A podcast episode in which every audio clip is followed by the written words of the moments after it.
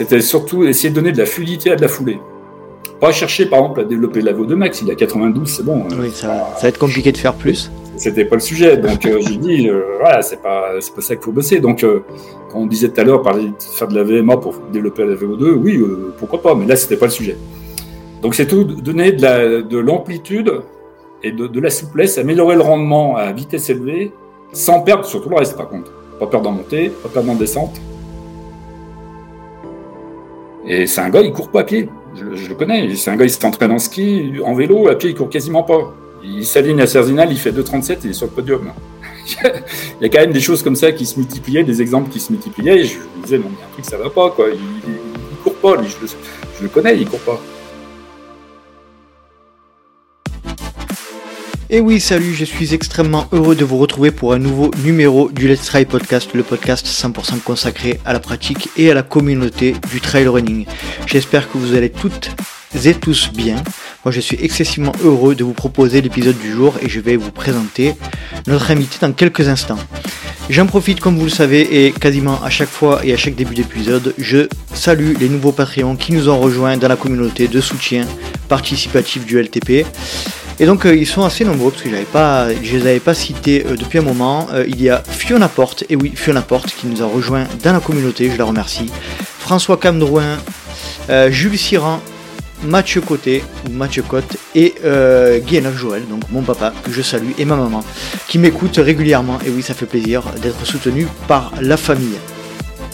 Comme vous le savez, et à chaque fois je vous le précise, mais si vous intégrez la communauté des Patreons, vous pourrez bénéficier des épisodes en avant-première, de l'accès à la visio sur laquelle nous échangeons tous les mois et puis euh, partager, euh, échanger avec toute une euh, communauté de trailers passionnés. Donc n'hésitez pas à nous rejoindre sur patreon.com slash let's try le podcast. Et passons maintenant à la présentation de notre invité du jour. Dans cet épisode, je me suis entretenu avec un personnage du milieu du trail et du ski alpinisme qui compte mais qui se fait très rare euh, dans le milieu médiatique puisqu'il intervient quasiment, quasiment jamais. Et du coup, il est euh, entraîneur de sport d'endurance et plus particulièrement de trail et de ski alpinisme depuis plus de 15 ans. C'est un véritable autodidacte, il entraîne tout d'abord dans son club de Faverges en 2006 à côté d'Annecy et est très vite sollicité pour accompagner les athlètes les plus performants dans les deux disciplines. Tout d'abord en ski alpinisme avec William Bonmardion, Axel Gachet-Molloré et Alexis Sevnek, et également des athlètes de référence internationale en trail et ultra trail tels que Caroline Chavreau, Céline Lafaille, Fiona Porte, Christelle De Waal, Aurélien Julien-Pala ou encore Emily Fosberg. Il a même été sollicité par Kylian Jornet pour l'accompagner lors de son record sur Sierzinal 2019. Et vous le verrez, vous l'entendrez, nous discuterons de sa vision du métier d'entraîneur, de la relation privilégiée et fidèle qu'il entretient avec ses athlètes, de la manière avec laquelle il fait évoluer ses points de vue en s'appuyant sur la recherche ou sur ses retours d'expérience, et de plein plein plein d'autres sujets. Je ne vais pas vous faire patienter plus longtemps et je vous laisse profiter de ma conversation avec Jean-Louis Ball.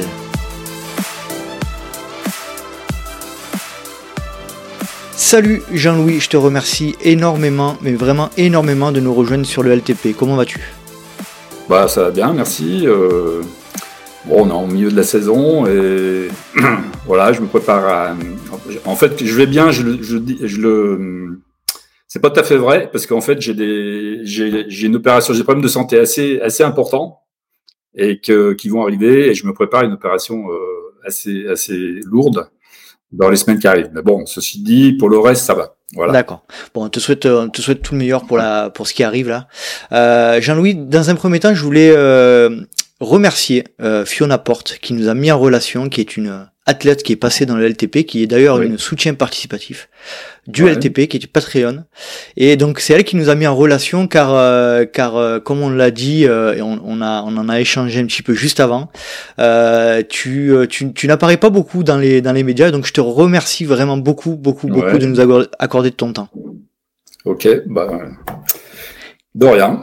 Qu'est-ce que tu peux nous dire euh, par rapport à Fiona, si ce n'est que tu l'as un peu accompagnée Alors Fiona, c'est quelqu'un que je connais depuis longtemps en tant que euh, coureuse. Je l'ai vu débuter à peu près en 2009. Euh, J'ai tout de suite vu qu'elle se débrouillait bien. Euh, elle courait contre des coureuses que j'entraînais à l'époque. Et euh, j'ai vraiment suivi un peu son début de carrière. Et puis après, en 2012, j'ai eu l'opportunité de, l'entraîner en fait. Et donc, dans les années 2012-2013, euh, je l'ai entraînée. Euh, elle a eu des soucis après, elle a eu un accident de, de ski de randonnée, elle s'est cassé les croisés. Donc je l'ai un peu aidé à revenir, à reprendre euh, après, et refaire les Templiers en fin de saison 2013. Et puis après, elle a des soucis de santé pendant des années, ça c'est, elle n'a pas pu résoudre. Et euh, du coup, on aurait toujours resté en contact, Mhm. parce qu'elle est, elle est spontanée, elle est, elle est sympa. Bon, c'est quelqu'un que j'aime bien. Ah, je confirme. Et, euh, et en fait, elle a eu des velléités de reprendre en 2019-2020, bien qu'entre-temps, elle ait fait deux, trois courses, mais sans, sans euh, motivation particulière. Et en 2019-2020, elle a voulu vraiment essayer de revenir quand même à un niveau correct. Du coup, je l'ai un petit peu aidé de nouveau euh, à, repartir. Et puis là, ça marche pas, si mal. Elle se prépare à la TDS et je l'ai eu encore bah, ce matin. D'accord. Bon, Voilà. ben, je tiens à remercier une nouvelle fois pour la mise en relation avec toi, Jean-Louis. Euh, tu as écouté un petit peu des épisodes, euh, tu m'as dit juste avant, Oui. euh, donc tu sais un petit peu comment est constitué le, le format. Euh, J'aimerais que tu nous parles, si possible, de, de ta relation avec le sport euh, déjà dans, en étant enfant. Euh, Qu'est-ce que tu as pratiqué? Euh, voilà, Est-ce que tu peux nous expliquer un petit peu ça? Alors donc j'ai alors je commence à avoir un âge un petit peu avancé dans, dans le milieu. Hein. Donc euh, les premiers sports que j'ai fait, euh, c'est en 68 j'ai pris euh, ma licence de judo pour commencer. Mhm. Donc c'est un sport que j'ai pratiqué de 68 et durant les années euh, euh, 70. Euh, également une licence de- d'athlétisme en 70. Donc j'ai pratiqué deux sports euh, de façon. Simultanée. Ouais, c'est deux, c'est deux sports euh, que- qui sont pas qui sont pas communs à mettre ensemble. Hein. C'est c'est assez paradoxal. Oui, mais, Ouais, oui, euh, oh, ça, oui, de- les entraînements de la semaine euh, pouvaient poser, euh, ça pouvait se chevaucher, quoi. Mais Mhm. bon. Et puis, euh, et puis, euh, ça, j'ai fait ça dans les années 70. Et après, à la fin des années 70, j'ai fait de la moto, des courses de moto. Motocross puis, ou? Non, moto de route. euh, moto de route Ouais. Ouais. Enfin, euh, course de côte et promo sport. D'accord. Une partie en circuit, une partie, une partie sur des routes. Euh, voilà. Et j'ai fait. Euh, c'est pas du sport, mais j'ai fait un peu de compétition d'échecs. Ah oui. Un, Ouais. touche, un touche à tout. Alors, euh, ouais, de, entre 85 et 90. Et au niveau du sport, euh, pour ce qui est, pour ce qui est de l'expérience, j'ai aussi mon premier travail qui a consisté à être préparateur euh, dans l'équipe de France de ski alpin. Ouais. Donc du matériel en- entre 79 et 82, c'est mon premier travail en fait. D'accord. Donc là, j'ai tourné un peu sur les coupes d'Europe à 80% et un peu les coupes du monde 20%. D'accord. Bon, tu, euh, tu, tu vas nous expliquer juste un peu plus tard euh, comment tu te retrouves à être euh, Ouais. préparateur physique en équipe de France. C'est Mhm. pas. Là, c'était préparateur en ski alpin, ouais. préparateur matériel. Préparateur matériel. D'accord. Oui, donc là, on était sur le fartage. D'accord, d'accord. Pardon. Ok. Voilà. Ok, ok. Donc ça, c'est ton premier euh, premier euh, job entre guillemets dans le dans le milieu du sport. Ouais. Euh, quelle a- quelle a été ta relation avec le sport, toi étant étant plus jeune, étant enfant, adolescent euh, C'était quelque chose qui qui était plus sur euh, de la performance quand tu faisais du judo ou de l'athlé, tu étais euh, sur du récréatif ou tu étais vraiment sur quelque chose de Non, non, euh, le judo, c'est un peu mon père qui m'a un peu poussé, bien qu'il n'étant pas euh, famille sportive du tout. Ouais. Il voulait faire un homme. Et puis euh, l'athlétisme, c'est vraiment une passion. Moi, j'ai toujours, euh, j'ai toujours euh, ça a tilté d'emblée, quoi. Dès que Mm. j'ai vu des gens courir ou faire des sauts, euh, ça m'a tout de suite plu. Et du coup, j'ai, je me suis inscrit au club d'athlètes de, de ma ville. Euh, là, mes parents, ils m'ont pas poussé du tout, ni ni freiné d'ailleurs. Euh, et c'était un club pour pour dire, il y avait même pas d'entraîneur en fait. Mhm. Donc j'étais sur le stade et j'étais livré à moi-même et je faisais des- du saut, du sprint. J'étais pas du tout dans l'aérobie. Et euh, on partait faire les compètes avec des parents de, de, de collègues qui nous emmenaient en voiture, euh, à trois voitures. Là, on était bourrés à quatre ou cinq dans les voitures. On allait faire les meetings. Ouais. Et donc, euh, c'est une époque où, enfin, fallait vraiment être motivé. Moi, vraiment, ça me plaisait beaucoup. Donc, c'était vraiment la passion. L'athlétisme, c'était ma passion pendant longtemps. T'aimais courir quoi? Courir, sauter. Moi, ce que j'aime bien, c'est les sports de chiffres. Ouais. Donc, euh, aller plus plus loin, plus haut, euh, plus. Enfin voilà, on mesure, on essaye, on mesure. et puis on La performance individuelle par le par Ouais, la ouais, mesure. ouais, ouais, j'aime bien ça. C'est pas, c'est pas, c'est différent le trail, mais à la base, je suis plutôt athlète. Qu'est-ce qui te donc tu en as parlé un peu c'était quelque chose qui te c'est la performance qui t'a attiré avant tout? Ouais. Hmm. et euh, tu disais que tu aimais courir, euh, mais euh, mis à part ça, euh, je veux dire la, la motivation vraiment intrinsèque, on en parle souvent. c'était quoi? C'était plus la performance montrée aux autres ou montrer, te, montrer, te montrer à toi-même que t'étais, que tu pouvais être performant? Ouais, bien, ouais, battre record, tout bête. je me souviens quand j'étais quand j'étais gamin, je faisais des petites marques dans le couloir de la maison et puis j'ai du saut longueur sans élan. Ouais. Et je passais une heure à essayer de battre ma meilleure marque. Et comment tu as essayé de, de progresser? Tu disais que tu n'avais pas d'entraîneur. Ouais. Sur quelle mm. base tu t'appuyais? Sur quelle bah, euh, Très honnêtement, à l'époque, euh, en fait, euh, je sautais, je sautais, et puis je, je recommençais, je recommençais. J'avais pas de notion d'entraînement et on n'avait pas d'entraîneur dans le club. Faut se rendre compte de la différence qu'il y a entre cette époque et, et aujourd'hui, euh, donc euh, là, c'était en 70, euh, non, il n'y avait pas d'entraîneur. Alors en fait, c'était des athlètes les plus âgés qui nous donnaient des coups de main. Ouais. Ils nous regardaient un petit peu, ils nous donnaient deux, trois conseils, et on repartait un petit peu tout seul, euh, s'entraîner. Donc il n'y avait pas forcément un effet de groupe, il n'y avait pas quelqu'un pour nous encourager. Donc, il fallait quand même être motivé, quoi. Ah ouais, fallait vraiment être passionné, j'imagine. C'était pas, on n'était pas du tout dans le même contexte qu'aujourd'hui, avec les, les, gros clubs notamment. du coup, tu un peu, euh, c'était un peu au feeling, au ressenti. Tu, tu essayais des choses à l'entraînement, en compétition aussi, et tu voyais si ça marchait, ça marchait pas. Oui, oui, ça allait pas bien loin. Hmm. Donc euh, voilà. Euh, c'est sûr que c'était pas, enfin oui, il y avait pas d'accompagnement. Alors après, j'étais dans un club qui était pas très grand, la, ville de 5000 habitants. Mhm. C'était où? Bah moi, je, là où j'habite, c'est-à-dire Faverges, à 25 km d'Annecy. Ouais.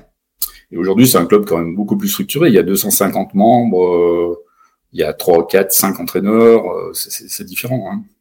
Dans cette, euh, dans les années 70, là, j'imagine qu'il y avait très peu de, très peu d'enfants, notamment. Euh, mm-hmm. On dit souvent aujourd'hui qu'on on voit que les, nos enfants euh, bougent pas assez, mais on constate mm. quand même qu'il y a de plus en plus de gamins qui sont, qui sont quand même attirés par l'athlé, et, et, comme tu disais, il y a de plus en plus d'adhérents dans, euh, dans ton enfance et dans ton adolescence, euh, tu étais un peu considéré avec tes copains euh, comme des gens qui étaient un peu à part le fait de faire de l'athlétisme? Euh, Ouais, l'athlétisme, on était quand même pas très nombreux. Euh, c'était un sport un peu austère. À l'époque, mhm. c'était très austère hein, comme, comme discipline. c'est sûr que les gens allaient beaucoup plus au foot, par exemple. Mhm. le judo, il y avait déjà beaucoup de monde, plus de licence, beaucoup plus de licenciés qu'en athlétisme, bizarrement. Euh, voilà. Après, euh, oui, euh, c'est un petit peu par la suite. C'est, c'est, il y a eu des anecdotes amusantes, mais plus tard, en 76, 78, où là, il y avait la première personne qui se mettait à faire du footing en ville, hors stade. Parce qu'avant, on était, quand on voulait faire de l'athlétisme, on était dans un stade. On sortait mhm. pas du stade. Et on courait pas à l'extérieur d'un stade. Et à Faverges, le premier qui commençait à courir, à, faire des, des simples footings, quoi, dans la ville, tout le monde l'appelait le fou, quoi. C'était, mm. c'était, c'était vraiment, euh, ouais, c'est vraiment une autre époque, quoi. Personne courait à l'extérieur d'un stade. Ouais, ça se faisait pas. C'est athlétisme égal stade, ah. égal piste, quoi. Ah, et si quelqu'un, je me souviens des premières personnes qui couraient même en montagne, ouais. ils étaient super critiqués par les promeneurs, par les montagnards. Hein. Mm. Ouais, ça a bien évolué tous ces points de vue-là. Quand on voit la, quand on voit la, la masse euh, que représentent les runners aujourd'hui et, et, et euh, oui, non, mais ça n'a rien à voir. Ça, ça a rien à voir. Les, les, les temps ont bien changé. De... Mon père me disait, les sportifs, le, le sport, c'est pour ceux qui travaillent pas, quoi. Ceux qui travaillent, ils ont pas, ils ont pas envie d'aller faire du sport. Voilà un peu l'état d'esprit pour dire que je veux pas dire que j'étais vraiment poussé par la famille. Hein. Ouais, et en plus, j'ai réfléchi à ça récemment. Euh, il y avait aussi, euh, c'est un peu moins le cas aujourd'hui, mais de manière, euh, de manière générale, les intellectuels, euh, notamment les, les, profs, etc., ils étaient mm. pas trop portés sur le sport. Hein. C'est-à-dire qu'il y avait un peu cette notion aussi de sport égale, égale l'inverse de l'intelligence, quoi. Oui, oui, oui c'est un peu facile de dire ça, mais euh, c'est un peu un raccourci. Mais je pense qu'il y avait mm. quand même. Euh, euh il y bah, la considération pour le, le, prof de sport qui était prof de gym à l'époque, mm. elle était quand même pas très élevée. Hein. Toi, tu as commencé à réfléchir à. Donc, tu disais pour toi, tu, tu, tu, euh, tu apprenais, tu, tu essaies de comprendre un petit peu le fonctionnement humain mm. euh, par rapport aux performances. Quand est-ce que tu as eu un peu ce déclic de se dire je commence à avoir un petit peu des, des, des, compétences et je commence un peu à comprendre le truc et je veux les transmettre à, à d'autres? Alors, euh, en réalité, j'avais déjà un petit peu d'intérêt pour la physio tout, tout, tout, enfant. Je me souviens d'avoir lu le, la définition de la VO2 max sur un petit cossège en 72, j'avais 14 ans. Mais euh, bon, je pense que j'avais pas compris en fait. Hein. Non, mais quand même, ça m'intriguait. Le, truc m'intriguait. Mais après, euh, en fait, j'ai jamais eu de velléité d'entraîner à la base. Et euh, ça, ça arrivait bien plus tard. Puisqu'après, mhm. dans les années, en 95, euh, je suis resté longtemps sans faire de sport. J'ai repris une licence dans mon club d'athlètes, juste pour l'entretien physique. Et puis. Dans le même club? Ouais, même club. Ouais. Et du coup, bah, je me suis mis. c'est là que j'ai commencé à m'intéresser plus à l'entraînement, surtout aérobie, parce qu'avant, moi, c'était plutôt l'anaérobie à lactique. Ouais. Et euh, je commençais à faire des petits plans pour des copains en fait, sur des 10, des semis, euh, voilà, pendant euh, des plans de deux mois. Et puis euh, après, il y a eu bah, notre club, on organisait des, des courses, on organisait un 10, un semi à la fin des années 90. Et un jour, on a changé, c'est-à-dire qu'on s'est mis à organiser un trail. Donc ça, c'était en 2001. 2001 ça, c'était très nouveau pour euh, pour moi et euh, on était un des premiers clubs d'athlètes à organiser un trail. Et toi, tu, en fais, tu, as tu, tu, pratiquais le trail, la course à montagne à l'époque ou quand tu... Non, parce que nous, c'était, on faisait plutôt du, du, goudron. Et alors après, c'est vrai que le, le, mot trail, par exemple, moi, je le connaissais pas avant le trail de Faverges qu'on a mmh. organisé en 2001. Mmh. Le, mot, je connaissais pas. Après, c'est vrai qu'il y avait quand même des courses déjà qui existaient. Il y avait le Cross du Mont Blanc, ça existait déjà, le Nid d'Aigle, le Bélier à la Clusaz, ça, ça existait. Et ça, c'est des courses qui se faisaient plutôt l'été pendant euh, la coupure. C'est-à-dire que l'été, on, on, arrêtait le, les entraînements et les gens, ils, ils, allaient éventuellement faire des courses. Ils mmh. allaient faire ce genre de courses. Mais euh, le nom qui était donné, je ne saurais même pas dire si c'était course de montagne, euh, course nature, voilà. Bon. Mmh. Et euh, c'est plutôt quand il y a eu la montée du trail. dans notre club, on a saisi un peu l'intérêt. Enfin, on, on, a vu que ça montait un peu en puissance. Et du coup, on a, on a remplacé euh, les organisations de 10 semis par un trail. Ah oui. En vous n'avez pas, vous avez pas ajouté un trail, vous avez, non, vous avez non, carrément. non, parce qu'on peut pas tout faire non plus. Pas tout faire. Et donc euh, là, j'ai vu le, le, premier trail, donc j'ai regardé ça euh, complètement un, un peu d'extérieur, quoi. Et puis, euh, je me souviens bien que celui qui a gagné, c'est quelqu'un que je connaissais bien, et qui n'était pas euh, le, un des meilleurs coureurs sur plat. Quoi. Pour moi, il y avait celui qui allait gagner le premier trail, c'était le meilleur coureur sur plat. Et ça n'a pas été le cas du tout. Donc là, déjà, ça m'avait un peu interpellé. Et puis, on a eu une coureuse euh, au club qui était assez douée et qui était livrée à elle-même. Et à cette époque, euh, les entraînements, ils étaient vraiment faits pour le 10 semi. Il n'y avait, pas du tout un entraînement pour le trail. Et elle, elle était assez douée, notamment en course de, de montagne ou elle avait fait troisième au Nidec, par exemple, et, ou trail. je m'étais dit, ah, ça vaudrait le coup quand même qu'elle s'entraîne correctement. Donc là, je lui ai proposé à un moment donné de l'aider. J'ai acheté une montre Polar connectée, ça commençait un petit peu. Et puis j'ai commencé à l'entraîner, euh, elle toute seule. Mais pour moi, c'était provisoire, c'était pas du tout une vocation. Et puis, euh, elle a commencé à marcher pas trop mal. Il y a une deuxième euh, jeune fille de, de ma région qui est venue, c'était Céline Lafaille, qui avait 21 ans. Et du coup, qui n'avait pas d'entraîneur non plus. Donc, euh, bah, il s'est trouvé que je l'entraînais aussi. je me suis retrouvé donc avec deux filles qui étaient orientées plutôt, euh, plutôt donc course nature. Et Céline, elle est rapidement rentrée en équipe de France. Elle a fait trois aux France de montagne en 2005. Euh, Valérie elle-même, elle avait battu le record sur le trail de Faverges de Corinne Fabre. Donc elles avaient toutes les deux marché pas trop mal. Elles avaient fait l'objet d'un d'une interview sur Endurance Magazine ou enfin je sais plus comment s'appelait le magazine avant, c'était pas le même nom, hein, mais bon, c'est la même revue. Et puis du coup, de fil en aiguille, euh, bah, les gens ils sont venus à Faverges et ils voulaient, euh, ils voulaient t'entraîner pour le trail. Alors que jusqu'à présent, les gens qui venaient, ils venaient pour le 10 et le semi. Et, à partir de cette époque, tous les gens venaient pour le trail, en fait. Tu parlais tout à l'heure, tu disais, je te coupe, euh, Jean-Louis, excuse-moi, mais tu, tu disais, euh, quand tu as vu ta ce premier trail à Faverge, à Faverge tu, ça a mmh. rebattu un petit peu les cartes de tout ce que tu pensais. Hein. Tu, tu disais, mmh. euh, ce gars, il est, il est performant sur plat, il va forcément performer sur trail. Mmh. Euh, comment t'as, j'aimerais rentrer un petit peu plus dans le détail de ta perception et de comment tu as appréhendé le fait que le trail c'était vraiment un sport à part entière et, et, et comment tu as réussi à comprendre et à te et à changer ton prisme En fait, c'est à cette époque, j'ai pas compris, mais sans chercher, sans essayer de trouver des explications en 2001. Mais le fait que après je continue d'entraîner, donc là je parlais Valérie, Céline, euh, après je un autre trailer qui, est, qui était qui est pareil, qui est devenu dans les meilleurs français. Après, une euh, Charles Duboulot, qui c'était un jeune de 17 ans, je le mets un peu, enfin, qui venait pour le ski alpinisme. Je mets un petit peu à la course de montagne, il fait deux au France Junior, euh, Élise euh, qui fait sept au France de montagne. Donc en fait, c'était le niveau un peu des premiers coureurs que j'ai eu. Et je me suis retrouvé avec cinq coureurs. Et, et à l'époque, moi, je me considérais pas comme entraîneur. J'avais rien fait de spécial là-dessus. Simplement, je les aidais à l'entraînement. Et au bout de deux, trois ans, je me suis dit, mais là, tu es en train de vraiment de, c'est plus, euh, c'est plus un hobby, quoi. Tu es, es, en train de le faire euh, sérieusement et tu as de la demande de partout. Parce que c'est vraiment arrivé, c'est monté en puissance à cette époque, le trail. Mmh. Et euh, il y a de plus en plus de demandes. Et du coup, je me suis dit, bah, finalement, ça me plaît bien. Je vais, je vais m'y mettre. Et c'est là que j'ai commencé à bosser réellement la physio et l'entraînement. C'est-à-dire qu'au bout de 3-4 ans, pas tout de suite. Et notamment, il y a eu après cette question, c'est que je me suis aperçu au fil du temps qu'en fait, euh, il y avait des différences significatives entre courir en montée et courir sur plat. Donc ça, c'est devenu euh, vraiment de mes principaux sujets. D'ailleurs, c'est toujours le cas. Mmh.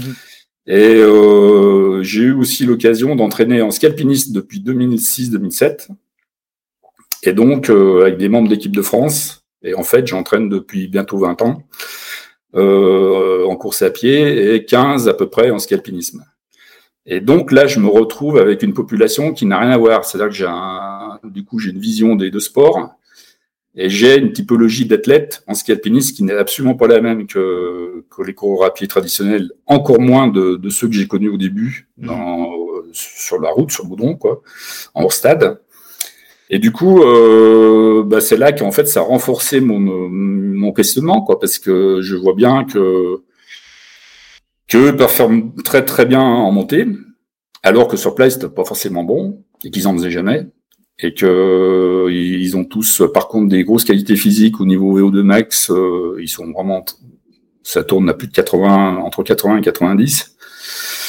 Et, euh, et du coup, bah, j'ai passé beaucoup de temps à essayer de comprendre euh, ce qui se passait quoi. Et même inversement, les skieurs alpinistes au tout début, j'ai fait des erreurs parce que je les ai fait courir sur le plat et en fait, ça n'a aucun effet pour eux. En ski, mhm. ça n'avait aucun effet. C'était, c'était une catastrophe. Donc, euh, en faisant des erreurs comme ça, je me suis dit, bon, là, il faut que je creuse le, le sujet. Et ça, c'était, euh, on va dire, 2006, 2007, 2008. Puis, en gros, j'ai fait que ça, quoi.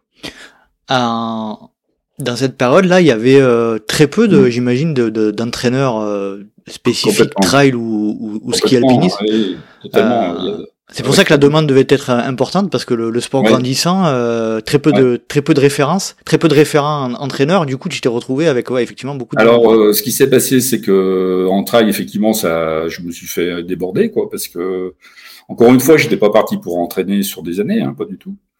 Euh, il y a eu de l'amant en permanence. Moi, j'ai fait que soit accepter certains coureurs, soit m'en refuser beaucoup. Ouais. Et j'ai jamais voulu prendre beaucoup de coureurs, donc euh, j'ai dû refuser pas mal, hein, parce que je voulais pas dépasser euh, 7, 8, 9. Le plus que j'ai eu, c'est 12. Ouais. Et 12, euh, c'est déjà trop pour moi. Et en ski, ben, ça s'est développé aussi. Il n'y a pas d'entraîneur non plus en ski. Donc en ski, j'ai des coureurs qui ont tout de suite performé, qui ont gagné des courses en Coupe du Monde. Et euh, du coup, bah, j'ai eu la demande euh, exponentielle en ski. Donc il y avait demande exponentielle des deux côtés. Et comme le pont entre le ski et le trail fonctionne très très très bien, et bah du coup, je me suis mis euh, ouais dans un créneau qui était que je pense intéressant et qui est quand même euh, qui permet un point de vue qui est différent d'être simple entraîneur de de de course de, de plat quoi. C'est clairement différent. Ouais, je, je rebondis un petit peu sur ce sujet de pont entre trail et, et ski alpinisme. J'ai mm. lu euh, le, le, livre Up, tu sais, euh, qui avait été euh, fait en mm. collaboration avec Ilian aussi, où il y a clairement, mm. très clairement, c'est un ouvrage qui fait le, vraiment ce pont au niveau physio, au niveau caractéristiques physiologiques et physiques entre les deux, les deux, les deux disciplines. toi, clairement, c'est ce que tu as compris très rapidement, c'est-à-dire que là aujourd'hui, on voit des, on voit des athlètes qui font des, des saisons entières, enfin des hivers entiers sur les skis. Euh, toi, tu l'avais déjà compris avant les autres, alors, c'est ça? Bah, En fait, je je l'ai pas compris, je l'ai vu avant les autres. Et après, j'ai essayé de comprendre. Mais je l'ai d'abord vu avant de comprendre. La première chose, je, je, répète, c'est le premier trail que j'ai vu en 2001, c'est un skieur alpiniste qui gagne. C'est un collègue de mon club que je connais depuis tout gamin, mais que je connaissais qu'en tant que coureur sur plat. Et en coureur sur plat, il était bien, mais sans plus. il y avait des gens bien plus forts en, en, plat. Donc pour moi, le premier trail que j'ai vu, qui faisait 37 bornes et 2200 mètres dénivelé, je le voyais euh, se débrouiller, mais pas du tout gagner. Il, il a gagné en se baladant. Et, et, lui, il était en équipe de France de ski alpinisme. à l'époque. Bon, moi, j'ai ça, je l'ai pas compris, mais j'ai encore pas tellement bossé à cette époque, j'entraînais pas quasi pas. Mais après, ça s'est répété. Moi, je suis allé à Cerzinal, par exemple, en 2009. Euh, c'est Kylian qui gagne devant Florent Troyet. Euh, euh, Florent Troyet, non, il fait 3, Florent Troyet, il fait 2,38 ou 2,37 même. Et c'est un gars, il court pas à pied. Je, je le connais. C'est un gars, il s'entraîne en ski, en vélo, à pied, il court quasiment pas. Il s'aligne à Cerzinal, il fait 2,37, il est sur le podium. il y a quand même des choses comme ça qui se multipliaient, des exemples qui se multipliaient. Et je me disais, non, il y a un truc, ça va pas, quoi. Il, il, court pas, lui. Je le, je le, connais, il court pas. Donc, euh, donc là, ça m'a vraiment euh, interrogé, quoi. Ouais, j'imagine. J'imagine ça a dû. Du coup, tu parlais un petit peu. Tu, tu disais euh, après deux trois ans de, de, de suivi des, des, des, mm. des, athlètes, tu t'es formé entre guillemets à, la, à, la, natte, à la physio et tout. Par quel moyen, du coup, tu t'es euh, tu t'es formé? Alors, le, premier effet que j'ai eu, c'est de passer les diplômes. Euh, enfin, questionnement que je me suis que je me suis fait, c'est de passer les diplômes fédéraux. Donc, il y avait les quatre niveaux et je me suis un peu renseigné. Euh, J'avais un collègue qui il est passé au même moment. Donc, à la, à la FFA, hein, on est d'accord. FFA. Donc je l'ai, j'ai regardé un petit peu le contenu. Euh, C'était quand même des choses euh, qui étaient orientées sur le plat mhm. que j'avais déjà bossé. Ça a pas trop changé, je te confirme. Et, et, donc j'ai dit ça, ça va pas répondre à mes questions. Et moi, euh, moi je vais répondre à mes questionnements quoi. Donc euh, j'ai bien compris que je n'allais pas trouver quelque chose dans la littérature. Donc ce que j'ai fait, j'ai dit et puisque maintenant je, je, je considère que je vais entraîner, je m'entraîne, je me considérais pas comme entraîneur jusqu'à présent. Euh, eh bien, j'ai pris les éditions de Bock, j'ai pris le listing des bouquins de, de physio de des STAPS et de médecine du sport. Euh, j'ai pris les classiques de la physio, donc euh, il y a le Astran, il y a le il y a le Costil par exemple. Donc j'ai acheté le Costil. Après j'ai acheté les bouquins de Bia, des Grégoire Millet. des, des bouquins, je sais même plus les auteurs, hein, mais voilà, je me suis fait une biographie, donc ça j'ai bossé pas mal de temps là-dessus. Après, j'ai fait de la biomécanique. J'ai acheté des bouquins de biomécanique. on est d'accord que tous ces ouvrages parlaient absolument jamais de, de trail ou de course en Ah non, non, non. Mais de toute façon, après, c'est la question, c'est simple, c'est d'apprendre de la physio générale. Après, une qui est un peu plus orientée sur le, la compétition aérobie. Et après, euh, essayer d'approfondir les connaissances de la course à pied, celles qui existent dans la course à pied de plat. Ouais. Le plat, c'est bien bossé puisque c'est des disciplines olympiques depuis 1896. Donc ça, c'est bossé le plat, il n'y a mm. pas de souci. Et en plus, c'est aussi la montée d'Internet euh, des années 2005, 2010. Donc le, tout ce qu'on peut trouver sur Internet, euh, bah, c'est de plus en plus fourni. Moi, ce que j'ai fait là, j'aurais jamais pu le faire euh, 20 ans avant. Hein. C'était mm. impossible. Donc il y a le plat. Après, j'ai cherché côté euh, cyclisme, c'est-à-dire où il y a les sports qui sont travaillés. Donc j'ai acheté le bouquin de Frédéric Grapp, par exemple. Et puis euh, bah après le reste, bah, il faut s'y coller soi. Et puis euh, l'expérience, le retour bah, d'expérience? On apprend au fil des, des années. Et puis après, plus tard, après 2010, euh, bah, il y a eu, il commençait à avoir des travaux de, de dans le trail. Donc euh, Pascal, euh, Guillaume, Guillaume Millet. Guillaume Millet. On, voit les, on voit les premières études sur l'UTMB en 2009. Oui, alors c'est là par contre, je l'ai pas lu, bien que mm. j'ai vu son podcast, mais mm. je connais deux trois de ses résultats, hein, mais celui-là, mm. je l'ai pas lu. Et euh, après, il y a eu des, des thésards, donc euh, Marlène, Jean, Jean euh, je sais plus son, nom exact, Jean Dolini, je crois.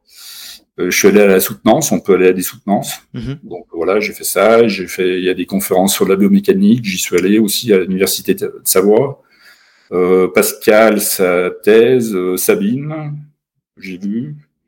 Après, je me limite pas à ce qui est euh, bibliographie euh, langue française, donc euh, je mm. cherche aussi États-Unis ou la physio en Finlande, ils font beaucoup de choses là-dessus. Ouais.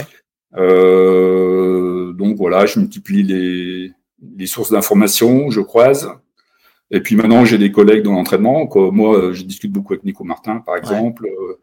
Et puis, il se trouve aussi qu'en ski, maintenant, vu que j'ai quand même depuis 15 ans eu beaucoup de coureurs qui ont gagné des Coupes du Monde, je suis intégré avec le pool, le, le, le, ski vient de rentrer au jeu. Il est prévu pour 2026 et du coup il y a des moyens louer.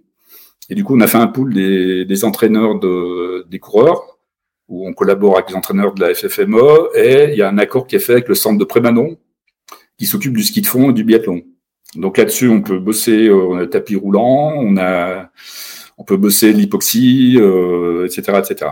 Donc en fait je me retrouve dans des groupes qui sont orientés euh, entraînement ski alpinisme, et d'autres qui sont entraînement trail. Plus j'aime bien le cyclisme. Et après, j'ai observé euh, que la coordination c'était quand même très efficient en, en trail. Alors j'ai essayé de comprendre un peu mieux comment ça fonctionnait. J'ai pas bien pigé. Euh, enfin, je vois bien qu'ils sont ils sont très bons dans les terrains techniques. Ouais.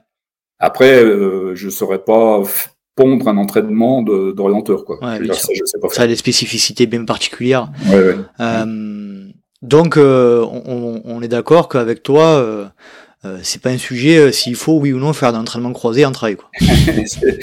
Non, c'est pas un sujet. C'est obligatoire. Et indispensable et obligatoire. En fait, toi, tu, tu es vraiment par ton expérience, a compris, oui, j'imagine, oui. Euh, Oui, oui. un peu avant les autres que que la que Euh, le trail et euh, et encore plus, oui. j'imagine, l'ultra trail était un sport de, de force et euh, plutôt qu'un sport de, de vitesse. Quoi. Totalement de force, euh, même trail. Par contre, je suis pas avant les autres. Parce Ouais. que moi, je pense que les premiers qui ont bien compris, c'est quand même les triathlètes. Et c'est les premiers, par contre, vers lesquels je suis allé pour essayer de voir comment ils combinaient plusieurs sports. Mais les triathlètes, euh, ouais, ça, ça a changé mon point de vue aussi un petit peu. Voilà. Je pense que eux, ils ont l'habitude de bosser sur plusieurs sports et c'est les premiers qui faisaient ça. C'est c'est la nature de leur sport. hein. Tu disais tout à l'heure que tu te limitais à un certain nombre d'athlètes en, en suivi. Euh, comment Oui. tu fonctionnais là un petit peu euh, dans les dans les plans que tu transmettais? Est-ce que tu faisais euh, des séances en physique? Est-ce que tu allais voir tous tes athlètes? Est-ce que tu leur transmettais? Par quel moyen tu leur transmettais les plans? Est-ce que tu peux nous donner Bah, en fait, au détails? début, comme j'étais dans un club d'athlètes, euh, bah, j'étais avec eux. Ouais. Donc euh, c'était un, un entraînement de, aussi de contact Mhm. euh, où je voyais les gens et je partais avec eux le mercredi, le dimanche et j'allais sur les courses. Moi, je vais beaucoup sur les courses. J'aime bien ça. En fait, c'est ce qui me plaît, c'est c'est d'aller sur les courses. euh, une fois que le, quand la course est préparée, c'est d'aller la voir. Moi, Mhm. c'est ce que je préfère. Donc, euh, je suis allé beaucoup sur les courses. Et puis après, j'ai été obligé d'arrêter de courir euh, à cause de ma hanche qui est toute usée. Donc, j'ai une prothèse de hanche et du coup, maintenant, je peux plus. Mhm. Et du coup, euh, heureusement, en général, j'ai des coureurs qui restent longtemps avec moi. Les coureurs que j'ai aujourd'hui, euh, il y a 9 ans, 10 ans et 15 ans. Ah oui. Euh, je suis avec eux. Euh, donc, j'ai pas ce passage de d'apprentissage de l'un à l'autre. Ouais. Où là, faut être souvent ensemble. Et peut-être qu'il y a, euh, il faut être présent dans beaucoup d'exercices pour voir si c'est bien fait. Quand on a des gens qui sont déjà expérimentés et qu'on a passé ce cap-là, je peux plus travailler à distance avec eux. Après, je les ai, ils enregistrent absolument tout ce qu'ils font, et moi j'ai les, j'ai les, les, les codes de, de, de leur, de leur, de leurs applications ouais. leur appli, et je regarde tout ce qu'ils font, et je le fais le dimanche soir et le lundi matin, et je fais les programmes à la semaine, D'accord. chaque semaine. Et puis après, bah, je les ai au téléphone chaque semaine. On est d'accord que tu Euh, as que des, des athlètes, euh, on va dire entre guillemets performants. Ouais, je, bah, bah maintenant j'ai que, que des, oui, on va dire. Euh, Ouais. entre- euh, dans l'époque 2005-2010, j'avais des athlètes euh, pas forcément tous élites, mais il s'est trouvé qu'il y a eu tellement de demandes que après, bah voilà, j'ai, alors certains sont devenus élites, Ouais. n'étaient pas au départ, ou l'autre était, des, ou d'autres étaient déjà très forts. Et comme je change pas souvent de, de coureur, euh, en fait, euh, je tourne mon temps avec eux, quoi. Euh, tu m'as dit, en- quand on a préparé un petit peu l'épisode, là, tu avais participé au premier groupe de travail FFA avec notamment Monsieur Ouais. Olivier Guy, qu'on salue, hein, euh, Pas qui a avec beaucoup. Hein, pas- avec euh, avec euh, comment s'appelle-t-il euh, euh, Giraud qui était euh, qui était responsable du groupe Ah pardon. avec un, je un pensais. Spira. Non, je sais parce qu'Olivier Guy on l'a évoqué, je pense, dans un dans son podcast un petit peu. Non, c'était avec Giraud qui était président de la FFA, qui a été président de la FFA, mais plus tard, pas à D'accord. l'époque. Donc voilà, oui. Est-ce que tu peux nous parler un petit peu de cette période-là euh, Quel a été ton ton rôle dans C'était quoi? C'était plus euh, faire euh, Ouais. un travail sur le, le trail, euh, la, la- les caractéristiques du trail pour l'expliquer aux, en fait, instances? la- quand la FFA a été, comment dire, donnée comme dé- délégataire Ouais. par, par le ministère Jeunesse et Sport pour le trail, ils ont pris le sujet, ils connaissaient pas, ils ont monté un groupe de travail, ils ont invité des organisateurs. Et à ce titre, euh, Faverge, nous, on a, comme on organisait déjà le, le trail de Faverge depuis 2001, euh, il- on, a, on a été euh, conviés et volontaires même, fallait aussi accepter de venir Mhm. à ce groupe de travail qui, avait, qui, s- qui se déroulait à, à Valence. Et euh, la question, c'était de- d'organiser déjà des compétitions au niveau national pour faire une coupe ou un championnat de France en trail. Et ça, c'était en 2007. Et du coup, il y a eu des réunions de travail avec plusieurs organisateurs. Euh, je me rappelle, il y avait Jackie Perrard, il y avait. Euh, euh, c'était pas globalement, c'était pas des gros trails qui étaient les gens qui sont venus, à part les Templiers. Mhm. Et, et du coup, il oui, bah, il y a eu des discussions libres un peu au départ. Et puis après, ben, il, il s'agissait d'orienter vers une comment faire une Coupe de France. C'est là, c'est là qu'est né le TTN alors du coup? Ouais, exactement. Donc en fait, c'était qu'est-ce qu'on peut mettre comme euh, comme euh, comme épreuve? Euh, La couverture géographique. Il faut quand même que ça réponde à tout le territoire. les distances qu'on a à retenir, les systèmes de points, et puis de classement, hommes, femmes.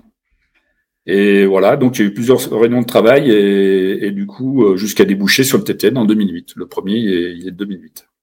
D'accord, donc tu as été euh, quand même euh, à l'initiative, enfin une des personnes qui, ont, qui, ont, réfléchi, à tout ça au début. Quoi.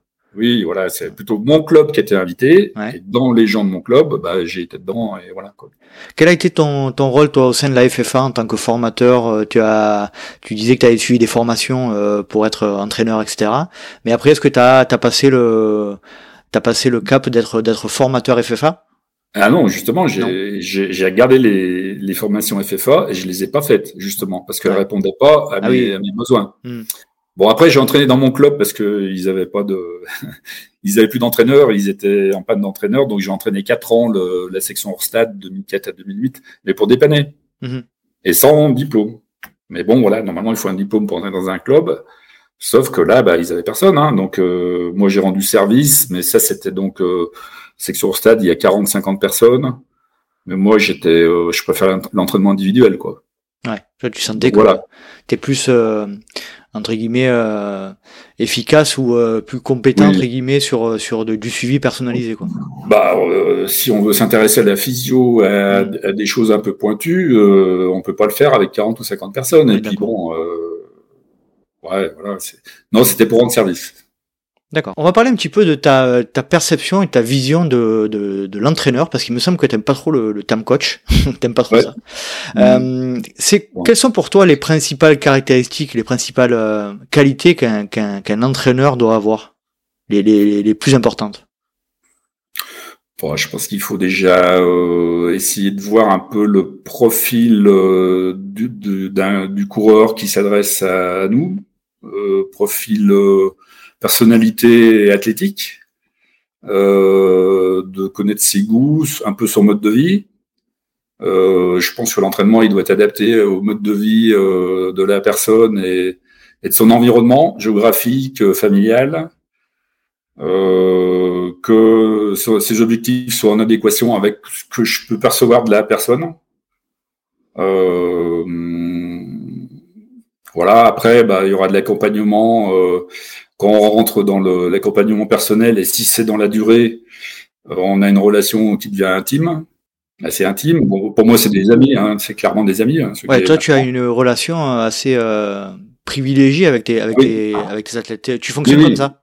Oui, bah, déjà une chose, c'est que j'ai pas passé de diplôme euh, qui me permette de faire au niveau de, de me faire rémunérer. Hein, donc, je fais gratuitement. Mmh ça, ça, faut que ce soit clair. Et j'ai pas, justement, j'aime pas la relation client-fournisseur. D'accord. Donc, euh, du coup, de toute façon, ça ne m'intéressait pas de passer un diplôme qui me permettrait d'en faire un métier. Parce que je serais tombé dans cette relation de client-fournisseur. Et dans une euh, relation client-fournisseur, une obligation de résultat, euh, on va dire plutôt court terme, euh, implicite un petit peu, même si c'est pas déclaré. Et euh, moi, je pas, enfin voilà, j'essaye, oui, effectivement, d'avoir des résultats, mais pas. Je fais, j'offre ce que je peux faire, et après, ça convient ou pas. Voilà. D'accord, donc tu avais euh, vraiment une, as une approche vraiment désintéressée de ton, ton accompagnement. Mmh. Euh, ouais, c'est, c'est, c'est intéressant. Et, et pour, enfin, est-ce que tu peux rentrer un peu plus dans le détail de cet aspect-là euh, Pourquoi tu, euh, j'aimerais comprendre un peu mieux. Alors, ce qui se passe et ce que je vois aujourd'hui, c'est un changement d'époque. C'est que moi, j'ai, quand j'ai fait du sport, j'ai toujours eu des entraîneurs. Quand j'ai eu des entraîneurs, c'était des bénévoles. Mmh.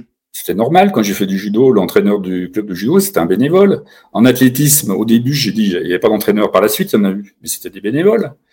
Et en fait, c'est avec les, formations diplômantes, euh, STAPS, euh, option entraînement ou toutes les formations qui sont nées un petit peu après 2005, 2010, 2015, qu'il y a eu des générations de, de personnes diplômées qui voulaient en faire un métier. Mm-hmm. À l'avant, il y avait énormément de bénévoles, ils pensaient pas en faire un métier, ils étaient là euh, pour accompagner, pour aider, entraîner, et même des super passionnés, hein, pas de souci avec ça. Mais moi, j'étais un peu habitué à ça. Et puis, je comprends maintenant qu'on en, on va en faire un métier. En plus, il y a une demande qui est pas du tout la même. Aujourd'hui, dans le coaching, euh, il y a un coaching euh, coach de vie, il y a diététicien, il y a machin, ça n'existe pas tout ça. Mmh. Donc maintenant, il y, a un, il y a un besoin qui est très important.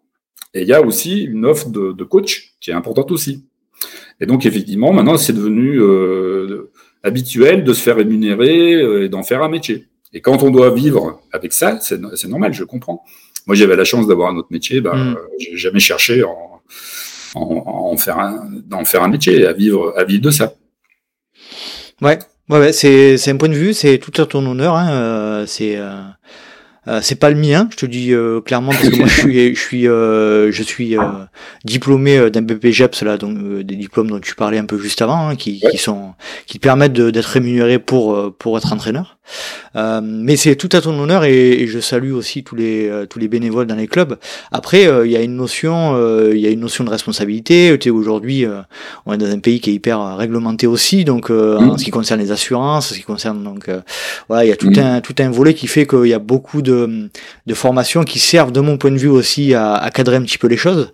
la demande étant plus grande, les nous dans certains clubs, on a jusqu'à 80 personnes en, en, même temps, donc on est plusieurs coachs à, à, à faire les, les séances. Donc euh, ouais, c'est c'est c'est une c'est une approche euh, comment dire euh, particulière que tu que tu as, qui est tout à ton honneur, qui est pas la, pas forcément la mienne, mais en tout cas, c'est vrai que c'est d'avoir cette approche désintéressée, c'est quand même c'est quand même très, bah, c'est tout à ton honneur et tout à l'honneur de ceux qui le font. Moi, c'est en fait, je ne vais pas me forcer parce que ça mmh. me plaît, voilà, tout simplement. Donc ça m'a plu, ça m'a bien occupé. Bon là, je suis plutôt sur le, la pente descendante parce que j'arrête petit à petit. Depuis 2017, j'ai pas repris de cours, hein, euh, donc je compte arrêter d'ici un an, deux ans. Donc j'ai moins de coureurs et, voilà. Et puis ça fait 20 ans que je le fais, mais mhm. euh, je me suis bien amusé. Hein. C'était voilà quoi. C'était super sympa. C'est des super années avec des super déplacements, des connaissances, euh, euh un environnement euh, stimulant au niveau intellectuel aussi parce que c'est quand même euh, voilà, on est toujours en train de, cogiter. Mhm. Donc pour moi, c'était que du bon temps, voilà. Mais la chance que j'ai eue, c'est que j'avais j'avais pas besoin de, ça pour vivre. En fait, c'est ça. Si j'avais dû si j'avais dû euh, vivre de ça, j'aurais pas pu faire ça. C'est pas mhm. possible. J'aurais pas pu le faire comme ça. Ouais. Euh, quelle est ton ta vision de l'évolution des méthodes d'entraînement aujourd'hui là euh, par rapport à ce que tu as connu toi dans les années 2000, 2000 2010 euh, C'est quoi les quels, sont les principales les principaux changements que tu as vu arriver? Euh, Changement, c'est beaucoup alors euh, beaucoup plus d'outils. Ouais. Euh, donc on peut mesurer entre euh, les, oxymètres, les, les capteurs de puissance, euh, les mesures de cadence, les accélérations, les mesures d'oscillation du de, centre de gravité, etc. Il y a énormément de données qu'on peut avoir. Euh, il y a donc plus de formations qui sont faites, plus de littérature. Mm-hmm. Donc la bibliographie elle est bien plus importante.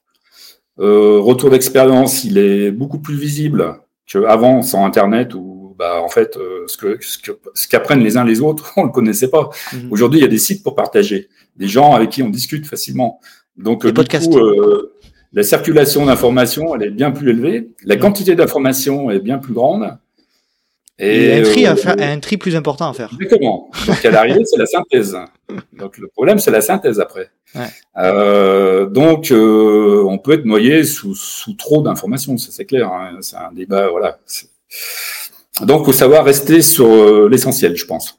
Ouais, ça me fait penser à ce que tu dis à, à Guillaume Millet, là, qui est passé récemment dans un podcast que je salue, à Cyclisme Performance, un, jeune qui a, qui a lancé ce podcast-là, qui est sympa, euh, où il disait qu'effectivement, euh, dans, même dans les données scientifiques, dans les études, il faut savoir prendre un peu de recul parfois. Bien sûr. Parce que, parce que, bien, euh, on, a, mais on a beau être Déjà, une chose euh, que je, je, vais être un peu, euh, comment dire, caricatural, mais à volonté, mais euh, il y a tellement d'études qu'on va finir par trouver les études qui confortent ce que nous on croit.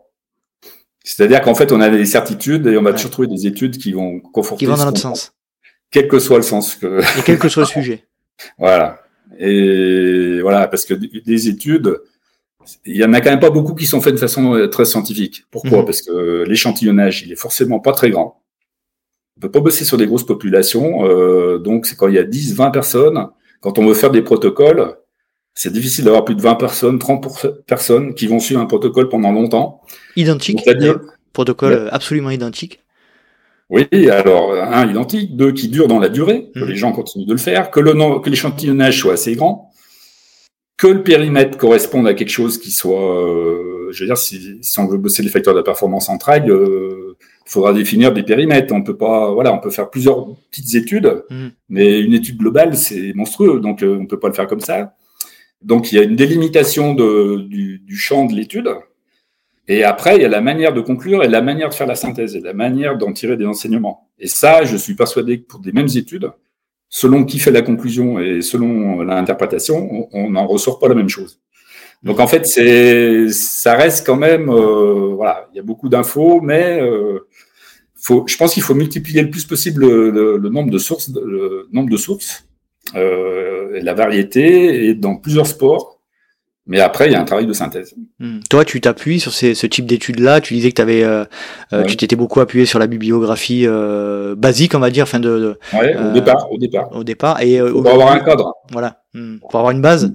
Aujourd'hui, tu t'appuies sur ces études scientifiques-là. Tu t'intéresses un peu à tout ça? Bah oui, totalement. Et là, j'ai une j'ai une coureuse en fait, j'ai plus personne depuis depuis 2017, mais j'ai fait une exception pour une personne là qui, est, qui a été blessée, qui revient de blessure et que, que je vais aider un petit peu pour un an et demi. Mais cette personne est une sportive qui se débrouille pas mal. Mhm. Elle est médecin du sport. Et donc elle, en plus, son, son expérience, c'est d'avoir fait faire des tests de VO2 dans le milieu de l'équipe de France de ski alpinisme et de faire aussi des tests où euh, on, on, en déduit des équivalences entre VMO sur plat et VMO en montée. Et donc, euh, du coup, le fait de l'avoir en tant que coureuse, euh, on peut beaucoup échanger là-dessus. Et ça, c'est des sujets qui me passionnent. J'ai beaucoup, enfin voilà, j'ai pas mal cogité sur ces sujets-là, quoi. L'intérêt pour toi de l'entraînement, de en tant qu'entraîneur, c'est euh, quel est-il euh, Est-ce que c'est plutôt de la progression du coureur? Est-ce que c'est plutôt une adaptation à, à, des, à différents paramètres? Est-ce que c'est la réussite de l'objectif performance pure? Ou est-ce que c'est euh, de la transmission de savoir? Est-ce que tu c'est quoi qui, qui, te parle le plus en tant qu'entraîneur? Euh, En fait, ce que je cherche, c'est satisfaire les coureurs que j'ai. Ils sont pas une tonne. Hein. J'en ai quatre à temps complet plus trois, quatre que j'aide comme ça. Euh, donc de comprendre leur motivation, de faire en sorte qu'ils réussissent eux. Alors, pour ce qui est de la transmission, euh, ça va dépendre complètement des personnes. Si je prends euh, les cours que j'ai en ski, par exemple, ils cherchent pas à, à, comprendre l'entraînement et être capable de le faire. Euh, comme je vais arrêter dans, un an ou deux, on a déjà réfléchi à qui prendrait ma suite. Mhm. Et euh, bah, ils seront pris en charge, mais eux, ils vont continuer d'être entraînés. Si je prends le cas d'Aurélien, c'est pas pareil. Parce qu'Aurélien, lui, il, quand je vais arrêter, il, va continuer tout seul. Tu parles d'Aurélien euh, Dunant? D'Aurélien Dunant Palaise, oui, pardon. Oui, parce qu'il est coach, euh, il suit d'ailleurs Samir Tazi, que je salue. Ah, d'accord. Donc lui, il s'y est mis. Et depuis un an et demi, lui, il, euh, on fait en sorte qu'il se passe de moi, voilà, tout simplement. Mhm. Donc lui, il est en train d'apprendre comment coacher. Et aujourd'hui, il fait déjà une bonne partie de sa planification. Et moi, après, on va, on va faire le point de temps en temps. Je dois l'avoir juste après le podcast. D'ailleurs, on va s'appeler. Mais lui, là, j'essaie de, de, transmettre un savoir-faire. Mais, mais, le, la transmission, elle peut se faire que si la personne qui veut, qui va recevoir, est intéressée. Et plus qu'intéressée, il faut qu'elle soit passionnée. Mm-hmm. Parce qu'on peut pas lui bourrer, enfin, on peut pas le, le noyer de connaissances s'il n'a pas envie de les avoir. S'il n'a pas l'intérêt de les avoir, s'il n'a pas la volonté de vouloir comprendre, il y a des choses compliquées, assez compliquées. faut être curieux et il faut que ça plaise. Ouais, ça a un peu attrait à la psychologie, l'entraînement. Euh, l'entraîneur, être entraîneur, c'est un peu être psychologue, c'est oh, bah, comprendre. forcément, euh, forcément. Comprendre ce que ce qu'attend euh, l'athlète, euh, de quelle manière on peut lui transmettre les informations. Est-ce que effectivement, il, y a des athlètes qui ont, qui ont, vraiment besoin de tout comprendre, il y a des athlètes qui ont, qui ont besoin d'être uniquement guidés. Euh, Toi, tu as vu vraiment des, des différences Alors, moi, je suis très surpris. J'ai eu pas beaucoup de quoi. Euh, en 20 ans, je, je crois que j'en suis à 36 ou 37. C'est pas beaucoup euh, mm. par rapport à, à, ce qui peut se faire. C'est parce que je les ai longtemps, hein, tout simplement. Mmh. Mais moi, je suis très surpris du, du manque de curiosité des, des, coureurs, même élites. Même des gens qui gagnent. Euh, moi, j'ai des coureurs euh, qui, ont été champions du monde en ski alpiniste, champions du monde en trail, et et, euh, et ouais, je suis surpris. Ils s'intéressent pas tant que ça. Voilà, donc euh, moi je pourrais pas être comme ça. Je pourrais pas être à, avoir comme ça un niveau comme eux et ne pas trop pas trop m'intéresser plus que ça à, à, ce que je fais toute la semaine quoi. Après c'est un peu le rôle aussi. Enfin l'entraîneur du coup il est il est là pour ça. Si, si tu vas pas, si t'es pas, si t'es pas foncièrement curieux en tant qu'athlète, euh, ça fait partie aussi. Non, mais ils sont contents, ils, reçoivent leur programme, ils, mm. on discute de s'il est bien réalisé, pas bien réalisé, on discute de s'ils sont fatigués, si voilà, mais mais euh, on sent qu'ils le prennent pas en main, quoi. Mm-hmm. Et c'est ce qui m'intéresse un petit peu avec la, la, la personne là que, avec qui je commence pour un an et demi. Elle est, pour l'instant, elle, elle connaît pas l'entraînement, ouais. mais elle est coureuse, elle est médecin du sport. Donc, euh, je pense qu'au bout d'un an, ça va commencer à être intéressant de discuter, parce qu'elle aura un premier recul sur l'entraînement, elle aura ses connaissances de physio, et l'athlète, c'est elle. C'est pas une personne tiers, c'est elle. C'est-à-dire que là, il y aura, à mon avis, des échanges intéressants. Et justement, puisqu'on parle d'échanges intéressants, euh, on va revenir un petit peu sur la, plutôt la théorie euh, liée au trail. Euh, mm. on disait tout à l'heure, tu as, vraiment une, une grande expérience de cette relation entre les, les, les sports, euh, on va dire portés, hein, tels que le, le, ski alpi, le ski de fond, etc., le, le vélo. c'est quelles sont les, enfin, quelle est la, la principale caractéristiques qu'on devrait... Alors je sais que la question est un peu vache, mais quelle est la principale caractéristique qu'on devrait développer en tant que trailer de ton point de vue? Parce que là, j'ai, je parle beaucoup avec Antoine Coste, là, qui est un, qui est un Patreon qui me suit, et, euh, et on a discuté de ça un petit peu en off. Et on se posait la question si vraiment euh, le développement de la VMA, euh, le développement de la vitesse chez un ultra trailer était fondamental. Toi, de ton point de vue, qu'est-ce que tu en retires de tout ça, là, de ces liens avec le, le ski alpi, avec le vélo euh, bah, La VMA sur plat, non. Clairement non. Alors euh, là, le problème, c'est qu'il faut moduler la réponse parce que le trail, c'est super large. Hmm. Euh, je veux dire, si, on, si, on, euh, part du principe qu'on parle d'ultra. Alors sur l'ultra, là, je suis, je suis convaincu qu'il n'y a quasi pas d'intérêt. Voilà. VMA plat et non. Non, non, non, c'est pas du. Pour tu peux développer tes compétences moteurs, mais euh, par d'autres moyens qui sont plus adaptés à l'ultra, quoi.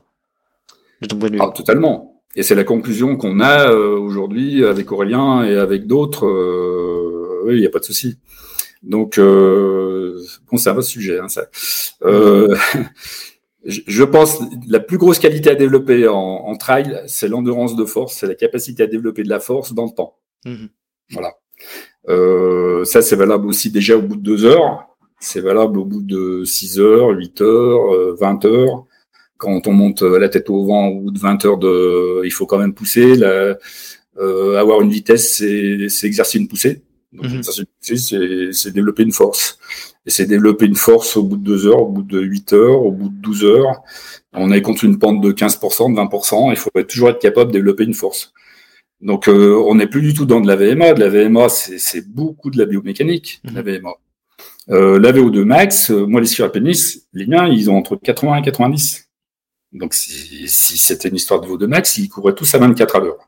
C'est pas le cas. Euh, le, pour moi, le plat, c'est un problème de, de, gestuel, de pied. L'économie de course qui est, valable, qui est valable sur le plat. Mhm. Euh, c'est toujours valable quand la pente est faible, sans technicité, 2%, 4%.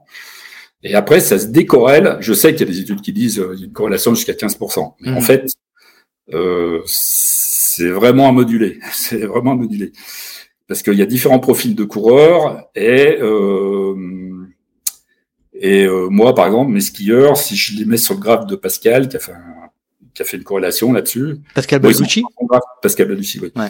donc euh, le, le mes, mes, coureurs de ski ils rentrent pas dans le graphe mhm. ils ont des VMA ascensionnels de 2300 donc si je prends le, les correspondances de par rapport à leur VO2 max leur VMA ascensionnel ils devraient courir à 23 ou 24 ouais. Et moi, je les ai amenés sur un stade, ils, ne courent pas à 23 ou 24. Hein. Mhm. Et l'explication, je pense savoir. Donc, euh, le, le, problème, il est que c'est pourquoi, qu'est-ce qui fait qu'on court, euh, qu'on a une bonne VMA sur le plat? Et est-ce que les raisons qui font qu'on a une bonne VMA sur le plat sont les mêmes qui est-ce que sont les mêmes déterminants qui vont qui vont déterminer la performance en trail? C'est ça la question. Mhm. Et je pense que non. La question que je me posais, moi, et on avait échangé pas mal avec Pascal qui est passé euh, à plusieurs reprises dans, le podcast, que je salue d'ailleurs, et, et l'argument qui était de dire, euh, pour développer ses capacités moteurs et sa VO2 max et euh, voilà la VMA le travail de VMA donc sur plat hein, parce qu'on rappelle que la VMA c'est l'image de la VO2 max sur plat euh, était utile pour justement développer ces seuils et décaler un petit peu ces seuils vers la droite. Donc toi de ton point de vue c'est vrai mais euh, tu peux les tu peux travailler autrement et de ah, manière plus adéquate avec le avec le trail. Non, mais c'est simplement que le la différence entre il y a, ce qu'il y a entre la VO2 max et la, la VMA, c'est il y a aussi le rendement, c'est donc la technique. Mm-hmm. euh, simplement, c'est qu'on pousse au maximum la machine en aérobie et on développe la VO2 max. On le fait sur du plat, ben, ok, on le fait autant en montée, on le fait autant en vélo, on le fait autant en ski. Si je prends en comparaison en ski, c'est en plus on, on a deux bâtons et on a les quatre membres qui poussent. Et donc la, la demande en O2, elle est encore plus importante. Mhm. Et aujourd'hui, quand on passe les skieurs dans le centre de Prémanon sur, le, sur les tapis roulants, et, euh, de, de l'avis de, de Schmitt, qui est le spécialiste de, du fond en France, et, euh, les plus grosses VO, il a eu, il a eu les plus grosses VO2 qu'il a vues devant le ski de fond et loin devant le biathlon. Donc déjà en termes d'efficacité du développement de la VO2 max, le ski c'est super efficace, le, le ski de fond aussi parce qu'il y a les quatre membres. Il n'y a pas que ça. Ils sont, c'est un sport qui se déroule euh, au moins 1200, 1400 mètres et jusqu'à 3000, 3005. Donc le gros d'entraînement, il est fait en altitude. Et puis surtout, il y a, euh, d'autres éléments qui sont euh, donc la VO2 ne suffit pas, c'est sûr et certain. Et il y a cette fameuse force, parce que si, on a une VO2 élevée sans force, eh ben on va pas arriver à développer le, on n'arrivera pas à pousser quand même. Mm-hmm. Et le besoin dans des pentes élevées, euh, il est un besoin de force. Et si on prend euh, quelque chose que je regarde souvent, c'est le, par exemple, le marathon du Mont Blanc, s'il se déroule euh, sur, sur 3h45, et euh, la phase finale, à monter à la flégère, euh, ça monte raide, et les gens sont en situation de fatigue. Ça fait 3 heures que tout le monde court. Et j'ai fait un petit calcul, les longueurs de foulée, c'est 1m30 à 1m40. On est à peu près à 25 000 foulées à ce stade-là. Ça veut dire qu'on a appuyé 25 000 fois. Et bah, moi, je vois bien, euh, qui court vite, c'est des Manini, euh, des skieurs, ils sont à l'aise. Parce qu'ils font de, du dénivelé tout l'hiver. Mhm. Et eux, ils ont développé une force qu'ils sont capables d'appliquer pendant trois heures. Et donc, ils continuent à courir, ils continuent à courir. Et moi, je connais, et ça, des arrivées de course, j'en ai vu des dizaines et des dizaines et des dizaines et j'en ai vu beaucoup euh, au marathon du Mont Blanc qui est significatif, c'est que j'ai vu des, surtout en général, je connais bien les coureurs qui, qui se pointent et leurs caractéristiques. Si c'est des coureurs de plat, combien ils font au plat, si c'est des triathlètes, si c'est des coureurs d'orientation. En général, j'observe beaucoup avant la course déjà. Et donc, euh, je vois bah, les gens qui ont des grosses VMA, qui ont des bons temps au marathon sur 10, ils peuvent faire 29 ou 10, voilà, bah, ils marchent. À cet endroit, ils marchent. Et Manini, il court. Et Manini, il prend 10 minutes et 10 minutes. Et ça, c'est pas une histoire de, de VMA sur place. Hein. C'est une histoire d'endurance de force, être capable de sortir de la force encore au bout de 3 heures. Mhm. Très intéressant, passionnant. Euh, du coup, la question que je me pose, c'est euh, les phases d'hiver. Euh, on voit beaucoup de trailers, notamment élite, mhm. travailler leur VMA sur des périodes hivernales, sur piste et tout. Mhm. Ton point de vue là-dessus, ah on peut clairement, dire que c'est bah, pas, c'est pas judicieux en fait, il faut quand même moduler. Euh, si on habite la Somme, mhm. qu'est-ce qu'on peut faire d'autre? Oui. Euh, voilà. Donc moi, je suis dans un milieu montagnard. Euh, faire du vélo dans mon coin, c'est facile. Faire du ski alpinisme, c'est facile.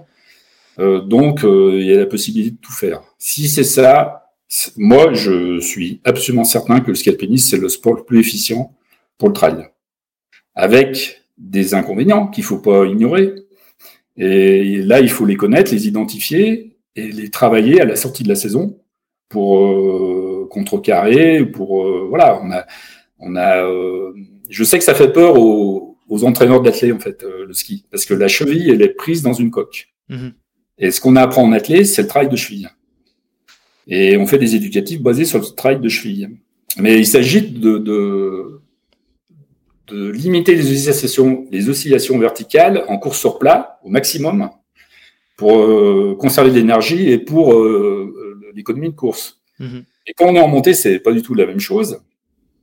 Et euh, en ski, on a ce, gain de force qui est très très important et qui prend le pas largement sur les aspects biomécaniques de la course sur plat, qui ne sont valables que sur la course sur plat, parce que quand on commence à rajouter de la montée, des racines, des rochers, etc., on n'est plus du tout dans une description du, de la foulée de plat. Donc en fait, euh, le, ski là permet de, développer cette force et donc d'être plus efficient. Ça c'est pour moi c'est sûr et certain. J'ai encore vu Zengama là, c'est fin mai. Zengama, les skieurs ils font 1, 2, 7 et 8. Et ils ont fini le ski trois semaines, un mois avant. Ils n'ont rien fait à pied. Donc il y a ce problème de cheville. Et il y a un deuxième problème, c'est la longueur de travail des chaînes musculaires, parce qu'en ski, les pas, ils font 80 cm, 1 mètre, 1 mètre 20. Et on développe euh, beaucoup de force dans les chaînes, euh, dans les chaînes euh, musculaires, mais pas avec de l'amplitude. Donc après, quand on va passer à pied, euh, une transition rapide qui demande de dérouler. Là, pour le coup, faut y aller de façon très progressive. Il y a une transition à faire. Il y a une transition à faire. Sinon, de toute façon, on se blesse aux ischios, voilà. Donc euh, voilà, il s'agit de bien identifier ce que le ski apporte, les limites et les inconvénients qu'il peut y avoir, et après de bosser sur les inconvénients. Et après, euh, je pense, c'est de retirer les bénéfices de là où ils sont, quoi. Et d'ailleurs, euh, en vélo, on a aussi le, même effet. Pour, la montée, le, vélo, c'est très efficace. Hein, donc si je comprends bien là pour clôturer avec ce sujet qui est hyper intéressant mais quand même un poil technique aussi mais qui apporte beaucoup d'enseignements, enfin de, de ton point de vue, hein, c'est euh, si tu avais un, un conseil à donner, c'est travailler à un moment donné un petit peu la vitesse mais à proportion de ce que représente la vitesse dans un ultra par exemple. C'est-à-dire que sur, sur un ultra la vitesse et euh, courir sur du plat ça représente 10 euh, ou 20%. Alors euh, là pour le le problème c'est toujours pareil, c'est de moduler la réponse par rapport au format. Donc là si on est sur, on revient à l'ultra, pour moi le plat aucune importance. Et euh, je dirais même la VMA en général, euh, pas tellement d'importance. D'accord. Et c'est la conclusion qu'on a aujourd'hui, même avec Aurélien. Mhm. On a fait une petite observation l'année passée. Euh, moi, j'ai suivi toute la course. Euh, juste en passant, je signale que j'ai eu que deux coureurs qui ont fait l'UTMB. C'est Caro Charou qui a gagné et Aurélien qui a fait deux. C'est deux coureurs qui sont lents. Caro Charou, elle, est, pas rapide du tout sur plat. Et mhm. Aurélien n'est pas très rapide. Donc, déjà, j'ai l'exemple, pour moi, j'ai l'exemple de deux personnes qui ont des VMA euh, pas très élevés. Mhm. Ils font 1 et 2. Hein. Donc déjà, bon. Et après, ce qu'on a, observé, parce que bon, Germain va peut-être écouter, mais il y a un moment, euh, Germain et Aurélien, ils étaient ensemble. Et je sais que Germain est plus rapide qu'Aurélien sur le plat, on le sait bien. Il y a un écart assez important. Et dans la partie roulante à l'UTMB où ils étaient ensemble, mm. ils bagarraient, ben, en fait, euh, sa vitesse, elle, a, elle lui a servi à rien à Germain. En fait, il n'a pas pu prendre euh, tirer avantage de, sa vitesse supérieure dans les parties roulantes. Il n'a pas pu. C'était le niveau de fatigue qui jouait. Ce mhm. C'était pas du tout la vitesse. Je vois très bien cette, euh, ce moment-là. J'ai en, visu là, mhm. cette période où là, il était au coude à coude sur le plat. Voilà. Mhm. Et, euh, et puis j'ai encore vérifié là juste exprès pour avant avant cette visio, j'étais sûr qu'on avait parlé de ça. Mais la vitesse la plus élevée d'Aurélien pendant l'UTMB, c'est 12 à l'heure. Très peu de temps au-dessus de 12 à l'heure. Et dans une notion de VMA, il y a une notion de réactivité du pied, il y a une notion d'amplitude de foulée, il y a une, il y a une notion de relâchement, et l'amplitude de foulée sur une TNB, mais c'est pas du tout l'amplitude de foulée d'une VMA, quoi. Mmh. Ça, c'est rien à voir. En revanche, quand il faut remonter euh, euh, après euh, triant, euh, et puis qu'il faut redélivrer de la force, euh, là, la biomécanique, elle est pas, elle est pas terrible, hein. Mais par contre, faut, faut développer de la force. Absolument passionnant, Jean-Louis. Merci beaucoup de, ce partage euh, d'expérience et de retour d'expérience. Euh, tu parlais de, de, l'importance du ski alpi. C'est un, des premiers qui nous a qui nous a montré que c'était euh, hyper efficace de, croiser, notamment avec le ski alpi. Ben, c'est Kylian. et, y es-tu pour quelque es-tu pour quelque chose dans cette approche ou, ou est-ce parce que on va pas trahir un secret, tu as travaillé avec Kylian à plusieurs reprises. Est-ce que tu, es, tu y es pour quelque chose dans cette approche euh, ski alpi trail? Oh bah pas du tout, non, ah. non. C'est, Kylian, il a fait ça d'emblée. Euh, euh, en fait, il est rentré dans. C'était sa pratique, en fait, depuis gamin. Et il a fait ses études à Font-Romeu dans une section montagne. Et donc, il a approfondi un petit peu le, les deux disciplines. Mais il a fait ça tout, totalement, euh, de façon totalement naturelle. Moi, je le connaissais pas à cette époque. Hein, c'était pas voilà. Donc, je l'ai connu bien après. Après, évidemment, son exemple, c'est ça peut que conforter ce que je pensais. Et je, je pourrais en, sortir une pêche de A4 d'exemples comme ça.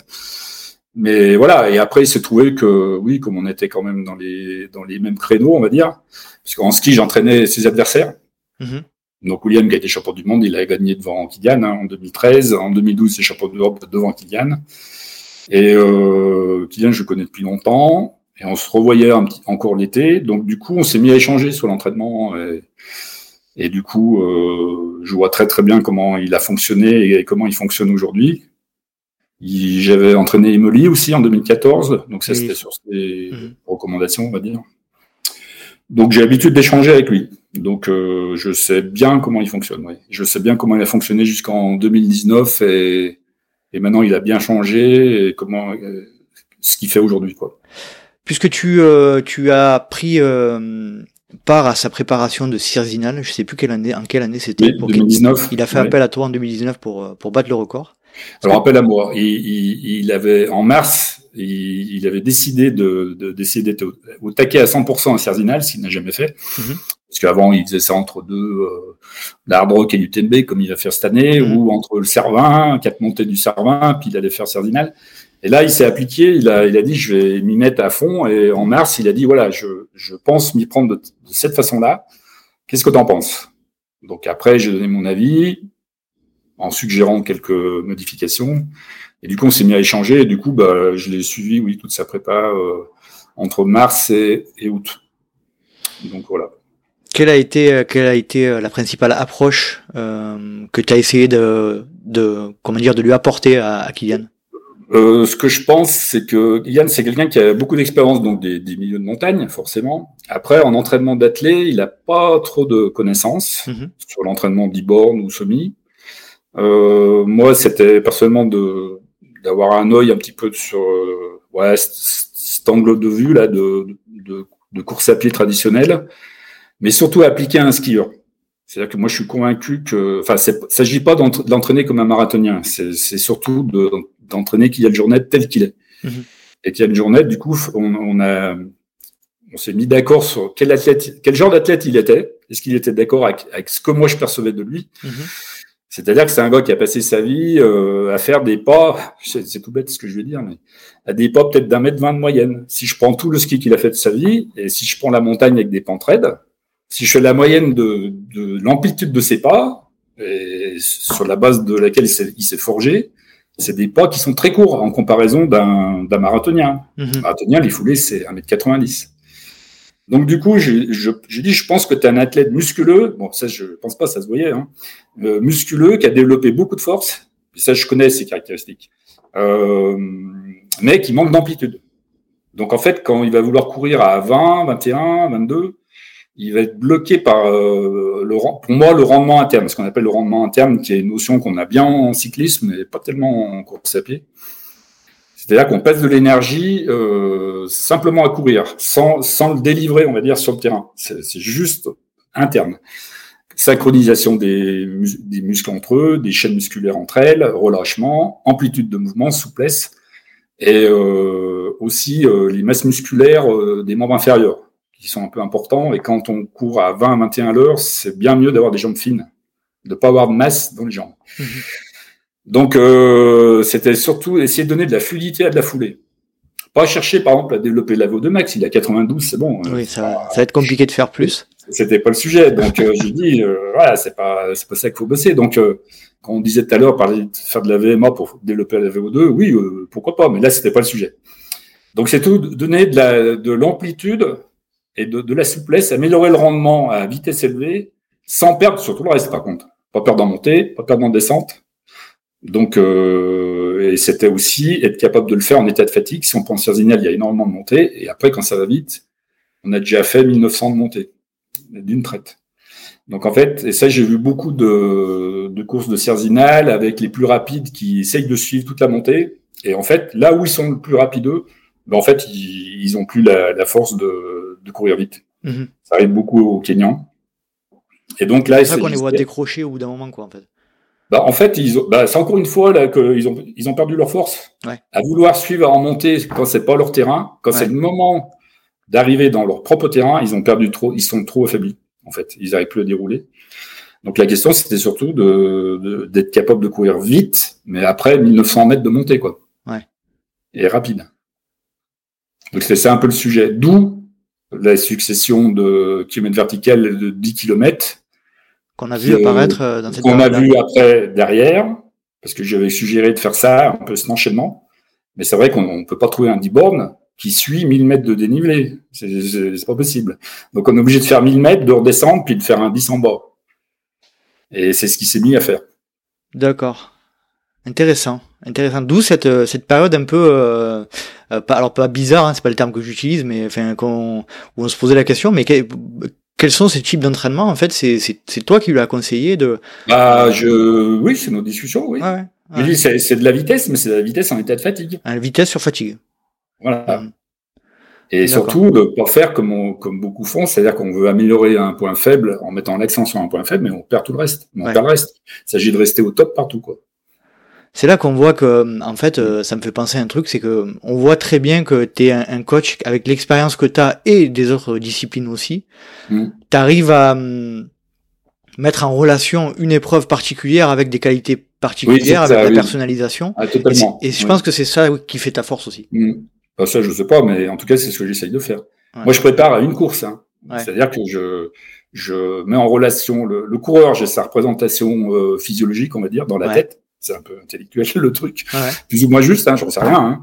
Moi, je, je me fais ma représentation, donc euh, au niveau de la force, de la VMA sur plat, de la VMA ascensionnelle, de quelle capacité il a quand il court, quelle capacité il a quand il commence à marcher, est-ce qu'il descend bien dans les pentes raides, est-ce qu'il descend bien dans les pentes douces, est-ce que, euh, voilà, en fonction de la durée aussi, et donc de l'adéquation entre ses objectifs, c'est-à-dire le, le profil de la course, ce que va demander la course, par rapport à ce que lui sait faire. Et donc, euh, par rapport à ça, on va déduire les axes à travailler. Mais il y a un lien totalement avec la course. hein. Ouais. Absolument passionnant. Absolument passionnant. Des caractéristiques spécifiques à une course donnée, euh, Ah oui, en oui. rapport avec ses compétences et ses, Oui. ses, ses caractéristiques physiologiques. Totalement. Et après, quand on a une cartographie, entre guillemets, de l'athlète, Hum. on a, on a identifié des points faibles, des points forts, euh, voilà. Après, il s'agit de trouver quel sport répond mieux aux points faibles, par exemple. Ouais. C'est vrai que c'est pas forcément, la réponse, elle est pas forcément qu'en course à pied. Elle peut être en vélo, elle peut être en ski. Et c'est- pas forcément les deux mois avant l'é- l'épreuve, c'est un travail de fond, ça. Euh, du coup, par rapport à cette euh, période-là de, de travail avec Kylian, Mhm. euh, je pose un peu la question euh, vaste, mais qu'est-ce qui te... Tu avais pas trop travaillé avec lui avant, là tu as vraiment travaillé en, en étroite collaboration. Mhm. Euh, un, un élément ou deux éléments qui t'ont qui t'ont marqué sur Kylian, que tu qui t'ont surpris et euh, par rapport à, à, à l'athlète? Hum, surpris, je sais pas. Enfin, je le connaissais quand même déjà Ouais. pas mal. Hein. Euh, je, moi, j'ai vu des points faibles. Je peux, Ah bon? je peux le dire. Il va pas se vexer. Oh, Mais pas possible. ah, il est très mauvais en anaérobie. Voilà déjà. Premier, premier point. Il est pas bon en anaérobie. Euh, quand dans les, dans les fractions courtes de VMA, il, plafonne assez vite. Euh, bon, après plafonner, c'est des 400 entre une 4 et une 6 hein, quand même. hein. mais euh, mais oui, mais il y, en a qui font une minute, hein, donc Ouais, euh, au moins. hein. Donc voilà, il a un problème de, il est, ce que j'ai vu, c'est que on- on lui- un, athlète qui, qui manque de vitesse sur du court, moi j'essaie de lui donner plus de récup pour voir ce qui se passe. Et j'ai vu qu'en lui donnant beaucoup plus de récup, en fait, il va pas plus vite. Ça sert à rien, de toute façon, il a récupéré. Ouais. C'est vraiment un problème de, oui, de, de la vitesse qui plafonne à, on va dire, à une 4, une 4 ou 400, quoi. Mhm. Mais pour moi, c'est un problème biomécanique. Complètement biomécanique. Ouais, c'est peut-être lié à ce que tu c'est lié certainement à ce que Oui, tu disais tout à l'heure, c'est son historique sportif aussi qui limite Oui, c'est ça- biomécaniquement. Mm. Ouais, c'est la foulée. Mhm. Ouais. Faudrait qu'il bosse beaucoup plus la foulée pour aller plus vite. Et à côté de ça, tu te quel positionnement euh, tu, tu as quand tu, tu sais que bon Kylian c'est Kylian hein, Mhm. on, on, on le présente pas mais euh, ça, te, ça te fait quoi toi en tant qu'entraîneur de te dire je, je coach euh, un des un des athlètes les plus connus et les plus performants de notre Ouais, génération hein? Bon, moi, je j'aime pas dire je coach, je l'ai pas coaché, j'ai je l'ai, j'ai participé à sa préparation en, échangeant, voilà. Mhm.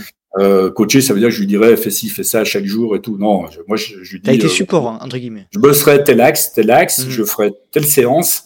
Et lui, il faisait les séances, il m'envoyait les chronos et on commentait les chronos. Mhm. Et on essayait de voir pourquoi, euh, soit ça plafonnait, soit ça allait bien. Enfin voilà, essayer de comprendre. Voilà, je... coacher, ça veut dire driver de A à Z. euh, Enfin voilà. Pas Moi, forcément, je- puisqu'on on en Ouais, parle- ouais, je, te, c'est je te vrai. cou- je te coupe, mais pas Ouais. forcément. On en parlait tout à l'heure. Il y a des athlètes qui vont avoir.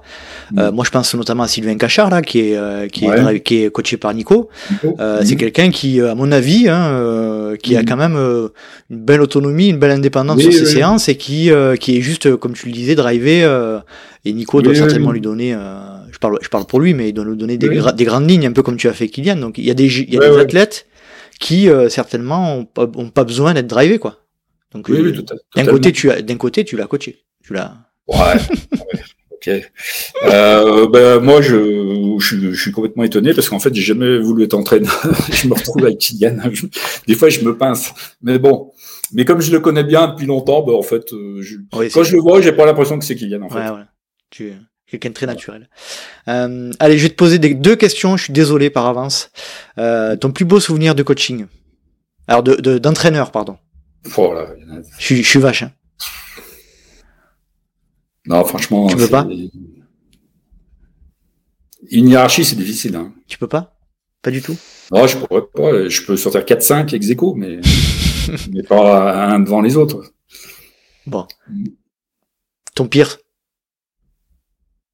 Ton pire souvenir d'entraîneur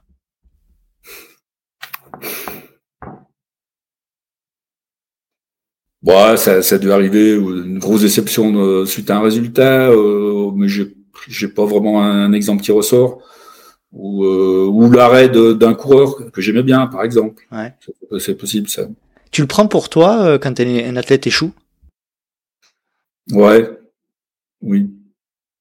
Pourquoi? Oui, oui. oui, oui, parce que. hum, Ouais, j'ai. Il y a quelque chose, je me dis, qu'est-ce que j'aurais pu faire de mieux ou euh, voilà, il y a un truc qui n'a pas bien marché. Ou alors, c'est vrai que ça, a une- si c'est une cause extérieure évidente, euh, qui n'a pas de lien avec euh, avec la personne ou moi, bon, bah, évidemment. Mais sinon, euh, oui, euh, oui, je, je, je- ça me fait cogiter, quoi. Hum. C'est, euh, c'est, ouais, c'est. Mm. Il y, a, des- il y a des moments où tu te dis, euh, à partir de quel moment tu dis à ton athlète, bon là, t'as fait, euh, t'as, fait de la merde en gros, ou t'as, pas fait ce que je t'ai demandé, Non, ou non, pas non, fait ce qu'il jamais, fallait? jamais. Mais je veux dire, à partir de quel moment tu estimes que c'est ta, c'est ta pleine responsabilité, et à partir du moment où, où un athlète a, a aussi la sienne? Ça, ça doit être dur à faire. le- Euh, j'ai un, exemple d'échec. euh, globalement, j'ai j'ai des, des bons exemples. Enfin, ça se passe plutôt bien. Mais j'ai un exemple d'échec qui concerne Aurélien à la TDS euh, 2018 ou oui 2018, 2018 où j'ai complètement maîtrisé la. Enfin, j'ai donné la, les, les charges de travail. Je les ai définies et je les contrôlais, je les, je les suivais. Et on a Aurélien, on a monté en charge d'année en année. Donc euh, chaque année, c'est un peu plus que l'année d'avant. Et là, à la TDS, on a fait non seulement des charges plus élevées, mais plus tardives par rapport à la course. Mhm. C'est-à-dire que l'affûtage, il s'est réduit de plus en plus. Et euh, moi, j'estimais que ça devait passer. Et là, TDS 2018, ça n'a pas passé. Donc euh, là, dans le contrôle des charges, la façon de gérer l'affûtage, bah, euh, j'estime que c'est de ma faute. hein. Voilà, c'est tout. Mhm. Après, on échange tous les deux. On... Bon, lui dit oui, je sentais que j'étais, j'ai peut-être allé un peu loin. Je n'en ai pas parlé. Bon, il a peut-être un petit tort de, De pas avoir fait de retour. voilà, de pas avoir fait ça. Mais enfin, 80-90%, euh, c'est quand même moi, quoi. Mhm. Voilà. Et que toi, tu es à ce moment-là, tu es transparent avec lui, tu lui dis, euh, Ah oui, totalement. oui. Ouais. Hmm. Ah, c'est intéressant. Moi, je le, ah, je commence à le vivre un peu de mon côté. C'est vrai que c'est, c'est, Hmm. quand tu entraînes, à un moment donné, je pense qu'aussi c'est, c'est un échange, quoi. Complètement. Ah bah, totalement. Non, mais façon, comme je le disais, si j'ai des athlètes depuis longtemps, c'est des amis. Nous, on mange ensemble régulièrement, etc. Quoi, je veux dire. c'est- Mhm. Donc euh, voilà. Et puis, euh, moi, j'aime bien le retour quand même parce que c'est ce qui permet de valider ou pas euh, ce qu'on pense de bien. Donc le retour, il se fait via une compétition réussie, mais pas, pas que. Hein, c'est Mhm. aussi au quotidien. Et c'est ce qui m'intéresse aussi un peu avec euh, la personne là avec qui je, on va commencer un petit peu. Tu c'est- veux pas nous dire son nom, du coup? Je sais pas elle ce qu'elle en pense, mais bon. Bon, allez, on va la préserver, alors. Mais en tout cas, voilà, c'est médecin du sport, je suis curieux de voir ça. Quoi. Mhm. Ça, doit être intéressant. D'accord. Ça l'est pas encore, mais ça, devrait l'être. Bon, parfait, Jean-Louis. On va, on va sauter gentiment sur la dernière partie de notre échange et on va parler un petit peu plus du, du milieu du trail, de son évolution. Mhm. Euh, on en avait parlé un petit peu dans la préparation de cet épisode ensemble. Euh, comment tu perçois toi l'évolution de notre alors là je parle vraiment uniquement du trail et de l'ultra trail, hein, de notre milieu global du trail. Comment tu le mhm. perçois Comment tu perçois l'évolution? Bah, c'est un sport qui se démocratise, qui correspond euh, à l'ère du temps, au besoin de, de, de sortir de, des villes, d'être dans la nature, euh, je pense qu'on atteint des peut-être des stades un peu critiques en termes de quantité, parce que j'ai cherché là récemment le nombre de pratiquants en trail. Je sais pas les, ce que disent les études. Je crois qu'on est au million, hein, quelque chose comme ça. Un peu moins, je crois. Un peu moins qu'un million. Ouais. Euh, ça fait quand même du monde dans la nature. Euh, il y a aussi, euh, je pense que globalement, il y a l'esprit compétition qui se développe pour les élites, mais que pour la masse, ça correspond quand même à une un besoin de s'évader, de faire du détectif, sans mhm. chercher forcément euh, des super perfs. Ça, ça existe aussi. C'est pas l'apanage du trail, ça existe aussi sur les courses routes. Euh, 10 semi, j'ai fait des petites stats. Là, j'ai vu les courses locales. Il y a beaucoup plus de coureurs qu'avant, mais il y a beaucoup plus de coureurs à 2h15 ou 2h30 au semi. Ça, n'existait pas avant. Il y avait pas quand on faisait plus de 2 heures, non, on faisait pas de semi quoi. Et, euh, comme le marathon, il y a des marathoniens euh, en 5h30. Leur, leur, leur objectif, c'est de le finir. Et je pense qu'on a l'équivalent en trail. On a beaucoup de gens qui font le pari de faire 25 bornes ou 50 ou 80.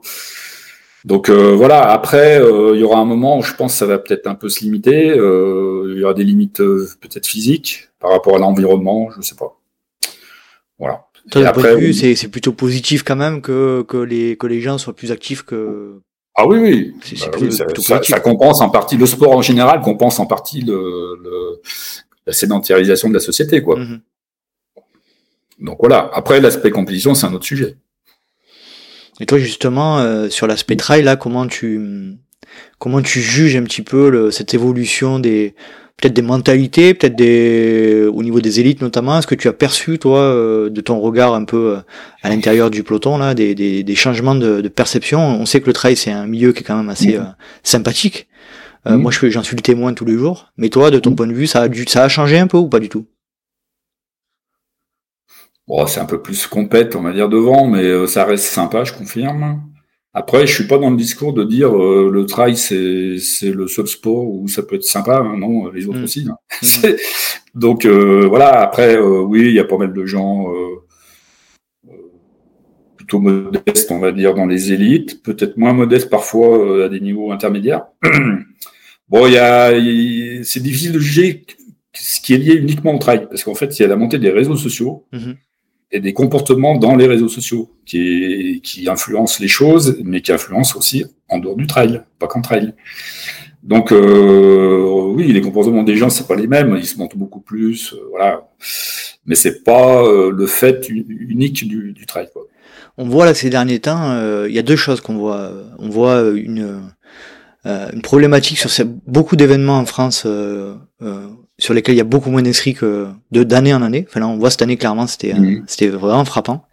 et puis il y a eu d'autres polémiques qui naissent en ce moment sur le le donc la présence d'ultra assez compliquée là, et, et, la non préparation de, de beaucoup de, de beaucoup de ah partants. Qu'est-ce que tu en penses toi de ce point de vue-là, surtout au niveau de l'ultra? Ouais, c'est la course au kilomètre, ça oui, ça fait un petit moment. Euh, euh, je pense que les gens, euh, je sais pas pourquoi, je, je, sais pas quel est ce besoin de, de vouloir absolument faire euh, très long, d'aller au bout de ses limites et de, de s'exposer. C'est un besoin que, que, je constate. Je pourrais, je pourrais pas trop euh, l'expliquer. Mhm. Je, je, je, sais pas quoi dire. Et je pense que les abandons, les abandons sont, sont liés à ça. Euh, mais je prends l'exemple, par exemple, encore une fois, du marathon. Moi, je connais des exemples de personnes qui n'ont jamais fait de sport, qui perdent 10 kilos, qui se mettent à courir. La première chose qu'ils veulent faire, c'est un marathon. C'est exactement la même chose. C'est la même démarche. Je, je, ça n'existait pas avant. On faisait du 10 bornes. Quand on avait maîtrisé le 10 bornes, on faisait un SMI. Quand on avait maîtrisé le semi, on faisait un, on faisait un marathon. Maintenant, on veut d'emblée faire. C'est comme un pari, quoi. On veut faire quelque chose. Euh, peut-être que c'est l'équivalent de, de, faire un sommet un peu difficile en montagne dans, dans le temps, dans le passé. Mhm. Ouais. Bon, ça, évidemment, ça va entraîner des abandons. Oui. on a décalé notre niveau de d'objectif, quoi. C'est-à-dire que. Ouais, puis c'est si je compare par rapport à la montagne ou la haute montagne, que bon, j'ai j'ai pas été alpiniste, hein, mais je connais un peu. Euh, bah, il y a des gens qui, qui, qui, allaient au CAF et puis qui essayaient de, de faire une, une, course un peu difficile en montagne par rapport à leur préparation. Ça pouvait être difficile aussi. Vous pouvez échouer. Euh, là, c'est un peu l'équivalent, mais la différence, c'est que c'est dans un cadre où de toute façon, si on abandonne, on va être secouru. Ouais. Donc en fait, euh, on peut tenter des choses un peu plus délicates pour lesquelles on serait pas prêt, parce que de toute façon, on a le filet de sécurité derrière. Et voilà, donc euh, je pense. Après, je ne saurais pas expliquer mieux que ça le, phénomène. Voilà. Je pense que c'est aussi lié beaucoup à la. Euh, on est une génération de manière globale qui veut tout rapidement. Euh, oui. On prend pas le temps de construire notre notre oui. stratégie, on va dire. Hein. Et, oui, je pense que c'est un peu en train de revenir en arrière. En tout cas, avec le podcast, moi, ce que j'essaye de faire, c'est aussi de, de, promouvoir cette idée-là que euh, si on si on peut attendre quelques années avant de faire une ultra, euh, c'est que mieux. Hein. Euh, moi, c'est mon point de vue en tout cas. Il faut laisser au, au corps le temps de s'adapter. il, faut, il faut, et puis c'est surtout. ça s'acquiert sur des années, ça. Ouais, et puis surtout, comme je le disais avec Bertrand Souillet récemment, là, quand, quand j'ai été invité dans son podcast, je disais, mais une fois que t'as fait, une fois que t'as fait ton ta diagonale des fous, tu fais quoi? Enfin, au bout de deux ou trois ans oui. de, de trail, tu fais quoi après, quoi? Oui. Tu vois? Ouais, non, ça, moi, je, personnellement, je comprends pas ça, mais bon, voilà. C'est, euh, ouais, on est dans une, on est, je pense, hein, sans, sans faire de, sans faire de, de critiques euh, inutiles, mais on est dans une société qui veut tout tout de suite et c'est un peu dommage. Je pense que il, moi, de mon point de vue, on constate quand même que les, les, les formats plus courts, là, les Cirzina, les, notamment mmh. les circuits Golden Trail et tout, on, mmh. on, re, on, revoit un petit peu de, de, de l'intérêt pour ces formats marathons, ces formats plus courts, mmh. plus, plus péchus. Et on voit aussi notamment des, des gars comme Sylvain Cachard qui, euh, qui, qui, qui, nous montrent aussi que ben, faire des, des trails courts et euh, et de la montagne. Et nerveux et de la montagne, ben c'est aussi beau, quoi, et ça fait, ça fait rêver, quoi. Mmh, tout à fait, ouais. Mmh. Mais il y a eu ce, cet un peu, cet, antagonisme entre la course de montagne et le trail il y a, il y a 10, 12 ans, 15 ans, qui a un peu disparu, là, aujourd'hui. C'est-à-dire? Avant, ah, bah, avant, euh, on était cours de montagne, on était trailer, on n'était pas les deux. Hein. Mmh. Les cours de montagne, euh, n'appréciaient pas du tout le, la course au kilomètre, l'exposition médiatique des, des trailers. Et inversement, les, les trailers, euh, des courses qui faisaient 10 km, pour eux, ça n'avait pas d'intérêt, mais c'est pas le sujet qu'elles fassent 10 km, c'est le temps qu'on met pour les faire. Et aujourd'hui, ça, ça s'est vraiment gommé au fil des années. Ça, j'ai ressenti, la il y a une grosse, grosse différence avec des cours de montagne qui vont faire du trail mm -hmm. et des trailers qui vont faire de la course de montagne comme euh, Nicolas Martin. Il y a des gens qui sont à cheval sur les deux aujourd'hui sans problème. Et pour moi, c'est la même discipline. On a changé le nom. L'histoire est pas la même, c'est sûr. Mais Mm. euh, pour moi, c'est la même discipline. C'est comme en athlète. Si on faisait une différence entre le 100, 200, le 400 et puis le 5000 et 10 000. Non, c'est de l'athlète. Voilà. C'est pas le même format, mais c'est de l'athlète. C'est pareil. Puisqu'on parle d'athlète, euh, je reviens un petit peu sur le sujet FFA là. Euh, Mm. Toi, tu as encore un peu euh, des contacts avec le milieu fédération et est-ce Oh, que tu non. non pas, pas du tout. Enfin, non. J'en ai par via mon club, par exemple, parce que je Mm. connais toujours mes collègues qui sont au club de Fader. Je vois de- si je vois des choses intéressantes qui, par exemple, je, ils ont jamais pu proposer dans mon club d'athlètes un entraînement pour le trail, par exemple. Ouais. C'est-à-dire que déjà dans la section hors stade de mon club, 40, 50 personnes, il n'y a plus personne qui vient pour du 10 des SMI. Il n'y en a plus un qu'on fait. Et dans mon département, la Haute-Savoie, à part le 10 d'Annecy qui a de l'audience, qui a du monde, tous les petits 10 km, ils disparaissent. Il n'y a plus Mhm. personne ou il y a peu de coureurs. La demande, elle est passée en, en trail. Et quand ils viennent, parce que quand on fait du trail, on vient pas, on n'est pas obligé de passer par la fédé d'athlètes. On, on peut venir par d'autres biais, il n'y a aucun souci, on n'est pas obligé d'être dans un club d'athlètes. Mhm. Ceux qui passent par le club d'athlètes, ils n'ont pas la réponse en termes d'entraînement. Moi, j'ai eu aussi du succès en, en, termes de coach, parce que dans la réalité, au, au début, c'est des gens qui sont au club d'athlètes Faverge, parce qu'ils savaient que moi, j'entraînais en trail. Et voilà. Mais après, moi, si c'est pour les entraîner, et j'ai pas besoin non plus du club dans ce cas-là, puis ils ont même pas besoin de prendre une licence. Donc, euh, et aujourd'hui, ça c'était en 2005, et aujourd'hui on est en 2022, bah, c'est pareil, ils, ils répondent pas. Par contre, ils sont très bien à l'école d'athlétisme, très bien pour le pour les jeunes, il n'y a pas de souci, l'athlétisme. Mais pour le, le trail, ils n'ont aucun progrès. Et en plus, on sent qu'ils ne considèrent pas. Mhm. C'est ça qui est plus grave. Ils n'ont pas la considération. Alors moi, pour, pour faire un petit retour personnel, je, je, suis, une formation de trail et course en montagne au sein de la FFA. Mhm. Euh, il y, a, y, a, quand même des, des, euh, des, choses qui sont faites hein, au sein de la FFA. Il y a des pro, y a des mhm. programmes. Bon, on n'est pas toujours, euh, on n'est pas toujours satisfait de ce qui est proposé, mais globalement, il y a des, des choses qui se passent. Et puis petit à petit, on en parlait notamment avec Olivier Guy, avec avec Adrien Séguré, qui est le sélectionneur de l'équipe de France on voit quand même qu'il y a une volonté de, de vraiment, euh, de vraiment essayer, je dis bien essayer vraiment d'intégrer euh, euh, le trail au sein des, au sein des clubs FFA. Euh, et notamment avec les avec les gamins. Donc c'est c'est vraiment le tout début. Hein. ah oui. Ça fait plus presque 20 ans que la FFA a récupéré la, la gestion du, du trail, mais euh, on, on a, effectivement on n'a pas beaucoup avancé sur ces sujets-là. Mais je pense que là il y a une un vrai coup d'accélération qui va d'accélérateur qui mm. va être mis. Euh, toi ça m'étonne quand même que ce que tu dises là ce, par mm. rapport à ton club où il n'y a pas de, de, de, de trail. Club de Haute-Savoie, hein, de Haute-Savoie quand même. On n'est pas voilà, on est à côté d'Annecy, c'est la capitale des marques de trail, des marques outdoor. Hein, c'est pas. Absolument. Non, non, non. Moi, je connais une fille, euh, une jeune fille qui voulait faire du trail. Euh, tous les entraîneurs l'ont détourné, hein, tous, tous. Il fallait faire les, les interclubs, les crosses et tout, etc. Hein. C'est pas bien à ton âge. Elle avait 24 ans. C'était pas bien. Faut pas en faire, etc., euh, etc. Hein. J'ai un petit exemple. J'ai discuté avec Axel Mollaret hier. Ouais. Quel a le record du monde de KV. Voilà. Axel, c'est une demi-coureuse. Elle va ah. se rendre au Championnat de France de trail de, de kilomètre vertical à Méridel. Simplement parce que faire un KV, c'est un, exercice d'entraînement pour un skieur. Elle mhm. Elle va même pas prendre sa licence, elle sera en open. Même si elle gagne, elle sera pas championne de France, championne de France. Euh, j'ai discuté avec elle, je dis bon c'est quand même dommage, euh, voilà tu, peux, euh, bon on verra elle est fatiguée là, je sais pas ce que ça va donner, mais tu peux gagner. bon, elle, un titre de champion de France FFA, pour elle, elle en a 25 en ski, et bah ça lui parle pas quoi. Mhm. Et dans le passé, elle a déjà été sélectionnée en équipe de France de montagne. Je l'ai fait prendre la licence dans mon club. Euh, ils l'ont fait euh, un petit, une petite baisse de tarif sur le, la licence euh, sans lui faire payer la part club.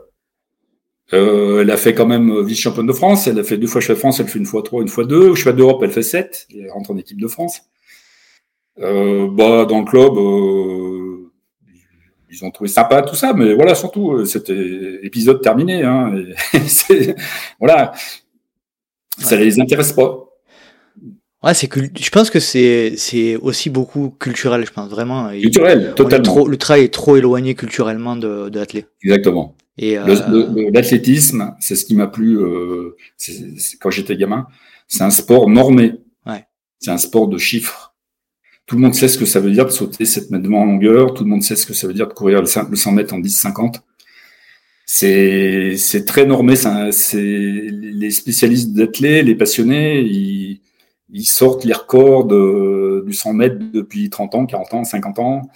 C'est, voilà. Et le trail, il n'y a pas ce côté de chiffre ce côté chiffre. C'est différent, c'est vraiment différent. Limite, euh, population par rapport à ton expérience, toi, limite, tu, tu penses que euh, le trail serait euh, plus à sa, place au sein de la Fédération française de ski, quoi. Alors non, parce que beaucoup ont suggéré la Fédé de montagne, mais je pense que ce serait pire. C'est-à-dire que le, ce que je pense, c'est que la FFA, c'est la moins pire des solutions. D'accord. Mais c'est pas bon. Le meilleur, ce serait une Fédé de trail. Eh mhm. Non, parce qu'en montagne, c'est encore plus éloigné de la course à pied que. Euh, non, ils sont pas, ils y sont pas. Ils y sont pas non plus. La, la, la, course à montagne, je, je alors là, je, j'expose mon, mon, comment dire, euh, euh, mon inculture là sur ce sujet. La fédération, les, les, championnats de France de course à montagne sont gérés par la FFA ou par le, le fédération de montagne, par la FFA. Ah oui, oui, bien sûr, bien sûr. D'accord. Mais la montagne, c'est d'inspiration athlétisme en fait, mhm. depuis la fin des années 80, et c'est les fédés d'athlétisme qu'on qu'on promue la, la course de montagne, qu'on fait un championnat WMRA championnat international, qu'on fait des coupes de France de montagne, qu'on fait des championnats de France de montagne, championnats du monde, championnats d'Europe, ça fait depuis la fin des années 80, avec une définition euh, un poil différente de ce qu'on peut avoir en trail, mais enfin c'est quand même à la marge. Mhm. L'état d'esprit c'est pas le même parce que ceux qui viennent, ils ont un état d'esprit euh, d'athlétisme. Donc euh, c'est t-shirt en coton, Mm. euh, petit short et les godasses. euh, les- les- voilà, c'est voilà, il y a rien dans le matos, rien dans l'image, et c'est c'est la performance, c'est la performance. Voilà. Et le trail, ça a été totalement autre chose au, au départ, sauf que maintenant, en trail, il y a aussi un côté performance qui arrive. Il y a toujours ce côté matériel qu'on qu'on développe parce que évidemment, hein, c'est il y a un potentiel euh, marketing derrière. Mais euh, je, je trouve qu'il y a beaucoup de trailers qui ont une mentalité maintenant de, qui se rapproche de celle des cours de, de montagne, quoi. Mhm. Et inversement, des cours de montagne, enfin, Julien Rancon, Manu Messa, c'est des gens qui, qui ont fait du trail, qui sont mis au trail. Donc, ça se croise. Alors, il y a encore des différences. Culturellement, c'est pas la même chose. Mais au bout du bout, euh, c'est quand même la même discipline. Faut pas. euh, Voilà, c'est la version rapide du trail. Mhm. Ouais. C'est euh, c'est la- le mi-chemin entre le trail et l'athlète, quoi. Ouais, alors il y a deux trois courses comme le col de Vence par exemple, Mhm. ça fait partie de la Coupe de France de montagne. Ça c'est une montée sur goudron. Donc là effectivement, on va pas le classer dans la même famille que, que le trail. Enfin pour le reste, quand il y a une course de 10 bornes, euh, mon- euh, 1000 mètres de montée descente dans des sentiers, euh, c'est bon, hein, c'est c'est un trail de 10 bornes, c'est tout. voilà. Juste un exemple pour euh, situer parce que il y a le il y a le trail, trail court, trail long, il y a le trail course de montagne, il y a le skyrunning. Si je prends exemple de Sierzinal, ça existe depuis quoi 74, il me semble. Ouais, c'est le milieu des années 70, ouais. Sierzinal, c'était une course de montagne. Mais en format, c'est 31 km par 2200. Donc en définition, c'est un très court. Mhm. Une année, c'est dans le championnat de course de montagne, WMRA. Une année, c'est dans le championnat de skyrunning, tout simplement parce que des fois, on passe à plus de 2000 mètres. Ouais. Et dans la définition, c'est un, un trail court. quoi. Donc en fait, c'est de la sémantique, tout ça. Mhm. Sierzinal, c'est Sierzinal, c'est toujours le même. hein. On Voilà. essaie de mettre un truc sur un, classer un, un événement. Ah oui. Et, et puisqu'on parle, on, on va clôturer là-dessus, euh, Jean-Louis, puisqu'on parle de, de tous ces circuits euh, au WMRA, Mhm. euh, tous, tous les circuits fédéraux, euh, les circuits privés maintenant qui, qui se Mhm. qui, qui se sont créés là depuis quelques années. euh, Mhm. Toi, de ton point de vue, euh, on est d'accord que j'ai- j'aiguille un peu ta réponse, mais euh, c'est le bordel? Alors que c'est le bordel, tout à fait. euh, et, et il est intéressant. Euh, il, il va réunir les spécialistes de, de la montagne, il n'y a pas de souci, il est intéressant. Les Golden Trail Series, je trouve ça très intéressant, parce que dans le format court, il va tirer quand même l'essentiel des élites. Mais après, il y a quand même un championnat du monde de, de trail, il y a eu, il y a des championnats d'Europe qui ont eu lieu récemment. Et au final, ça se croise pas, quoi. Ou très peu. Donc, euh, donc euh, c'est dommage, mais il n'y a pas de course où il y a absolument tous les meilleurs. Alors, celle où il y a plus de densité, ça va être l'UTMB, ça va être Cerzinal. Et en réalité, ce que je pense, c'est simplement, c'est le, c'est la course qui a sa renommée, et c'est ça qui compte, et c'est pas le challenge. C'est-à-dire que c'est gamins, c'est gamins, Cerzinal, c'est Cerzinal, l'UTMB, ce sera l'UTMB. Qu'on le mette dans n'importe quel circuit, ça restera les, les courses qui comptent. C'est la renommée de la course qui fait la course, quoi. Oui, oui, oui. Et comment tu euh, comment tu perçois cette évolution euh, plutôt Je vois, je vois pas comment ça peut, euh, ça peut s'unifier, en fait. Ouais. Je vois pas. Tu Donc, penses qu'on va euh, vers des, des systèmes complètement différents qui vont cohabiter, quoi. Ouais. Ouais, ouais. Hmm. S'il y avait une fédé de trail, euh, peut-être que ça pourrait s'unifier. Mais là, c'est des cultures différentes, Ouais. des sensibilités différentes. Et, du coup, euh, pour moi, il n'y a pas, pas beaucoup de points communs, hormis la discipline elle-même. Mais dans l'inspiration, il n'y a pas tellement de points communs. Très clair. Je suis assez d'accord. Je partage assez ton avis. Dernière question, Jean-Louis, pourquoi tu as décidé de, de prendre du recul du milieu? Non, mais j'ai des problèmes de santé, euh, j'en ai Ouais. pas mal. hein. J'ai, j'ai le, j'ai eu les prothèses de hanche depuis 2010, euh, voilà. Et là, j'ai, j'ai fait un infarctus il y a deux ans. Ouais. Donc, euh, bienvenue au club avec Philippe Propage, Eric Lacroix. Euh, mais en plus, c'est qu'ils ont découvert un anévrisme. Donc, j'ai opération à cœur ouvert dans, dans trois semaines. D'accord. Donc, D'accord. voilà. Tu, tu Et puis surtout, Ouais. il y a aussi autre chose, c'est que je me sens un peu, euh, je commence à me sentir vieux, quoi, dans le milieu. Hmm. Donc euh, voilà. Tu te sens plus à ta place? Bah, je voudrais pas être le vieux crouton au milieu des jeunes, quoi, je veux dire. C'est voilà. Mais euh, au quotidien, j'ai pas l'impression, hein, mais ouais, voilà, je, je vais passer à autre chose petit à petit, progressivement. En tout cas, euh, l'échange qu'on vient d'avoir, moi, c'est moi, c'est plutôt euh, de la, du respect que, que, que j'ai plutôt que le sentiment de quelqu'un qui est pas à sa place et quelqu'un qui peut apporter énormément Ouais, aussi. au- mais bon. non, mais quelqu'un qui peut apporter énormément euh, euh, au milieu euh, de la, de la sagesse et, et, et ce serait bien qu'on qu'on arrive à, à te voir un peu plus. euh, euh, peut-être prendre la parole, ça serait, euh, ça serait sympa. En fait, j'ai jamais voulu trop me montrer parce que comme euh, j'avais des, des demandes et que je, je sais que je pouvais pas prendre beaucoup de coureurs, plus je me montre, plus, plus les gens viennent, quoi, en fait. Ouais. Donc, je me suis toujours un petit peu caché. Voilà, c'est tout bête. Tu, tu as ce qu'on appelle le syndrome Daft Punk. Tu connais Daft Punk? C'est les mecs qui Euh, mettent, euh, ils Bah, mettent eux, les, connais, Ils mettent les masques, tu sais. Ils mettent les Ah masques oui, pour oui. pas qu'on les. Enfin, Oui. ils mettaient parce qu'ils sont plus ensemble. Ils mettent les masques pour pas qu'on les reconnaisse. Et c'est moi j'appelle ça le syndrome Daft Punk. Je me cache pour qu'on on me demande de plus en plus. Ouais, c'est un peu ça, ouais. bon, en tout cas, Jean-Louis, c'était vraiment, vraiment, vraiment passionnant. Et puis je te, je te remercie euh, une nouvelle fois pour le temps que tu m'as accordé. C'était. euh, Moi, Bah, je, me suis régalé. hein. Je te remercie aussi. T'as des, les questions sont intéressantes. J'ai déjà vu dans les autres podcasts que ben, c'est euh, gentil. tu préparais bien le sujet. C'est gentil. Donc, Et voilà. puis je remercie une nouvelle fois Fiona, hein, Fiona Porte. ouais. hein, on la salue. Et Bah puis, oui. euh, et puis, euh, je te passe le petit message là, comme ça, là, euh, Aurélien et Axel. Oui. voilà, si, voilà, si un jour tu peux leur passer Alors- un petit, un petit euh, message concernant mon projet, euh, ben, ça serait volontiers. Au- Aurélien, euh, vu que normalement tu poses la question de qui te recommande, j'allais répondre Aurélien et j'ai donc averti Aurélien que j'allais le proposer. Ah ben voilà, donc voilà. Et, et- et donc euh, il m'a dit oui mais je sais mais voilà. Il me dit ah c'est quand même long et là je suis un peu à la course mais bon donc il sait que voilà. Aurélien, c'est long, mais c'est volontaire. Et en plus je l'ai euh, dans, je l'ai dans 30 minutes. Ah ben tu, voilà, si tu peux leur repasser le message. non Allez, je- fera, pas de souci. Allez, super. Merci pour tout, Jean-Louis, c'était vraiment génial. Et puis, euh, je te souhaite plein de bonnes choses pour la suite. Courage pour, euh, pour les épreuves Ouais. qui t'arrivent, et puis on est, on est avec toi. Ça marche, bah merci beaucoup. Allez, Allez. à bientôt. Bonne journée. Salut. Bye bye. Bye. Et voilà, cet épisode est à présent terminé. J'espère que vous avez apprécié la compagnie de Jean-Louis Ball, euh, que je remercie énormément pour le temps qu'il nous a accordé et pour son retour d'expérience assez précieux, puisque comme je vous le disais en début d'épisode, euh, apparitions publiques sont assez rares. Donc je le remercie une nouvelle fois et je remercie une nouvelle fois Fiona Porte. Si vous souhaitez suivre le Let's Try Podcast sur les réseaux sociaux rien de plus simple, rendez-vous sur Let's Try Podcast sur Facebook ou Instagram. Vous pouvez maintenant me suivre sur Facebook ou Instagram à Nicolas Guilleneuf. Vous pouvez également me suivre sur LinkedIn ou Strava. Vous pourrez également rejoindre la communauté du LTP en souscrivant à Patreon sur patreon.com slash let's try le podcast. N'hésitez pas également à noter avec 5 étoiles et à mettre un petit commentaire sur Apple Podcast et Spotify.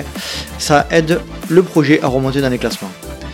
J'espère vous retrouver pour un prochain numéro du Let's Try Podcast et d'ici là n'oubliez pas, si vous pensez que c'est impossible, faites-le pour vous prouver que vous aviez tort. Salut salut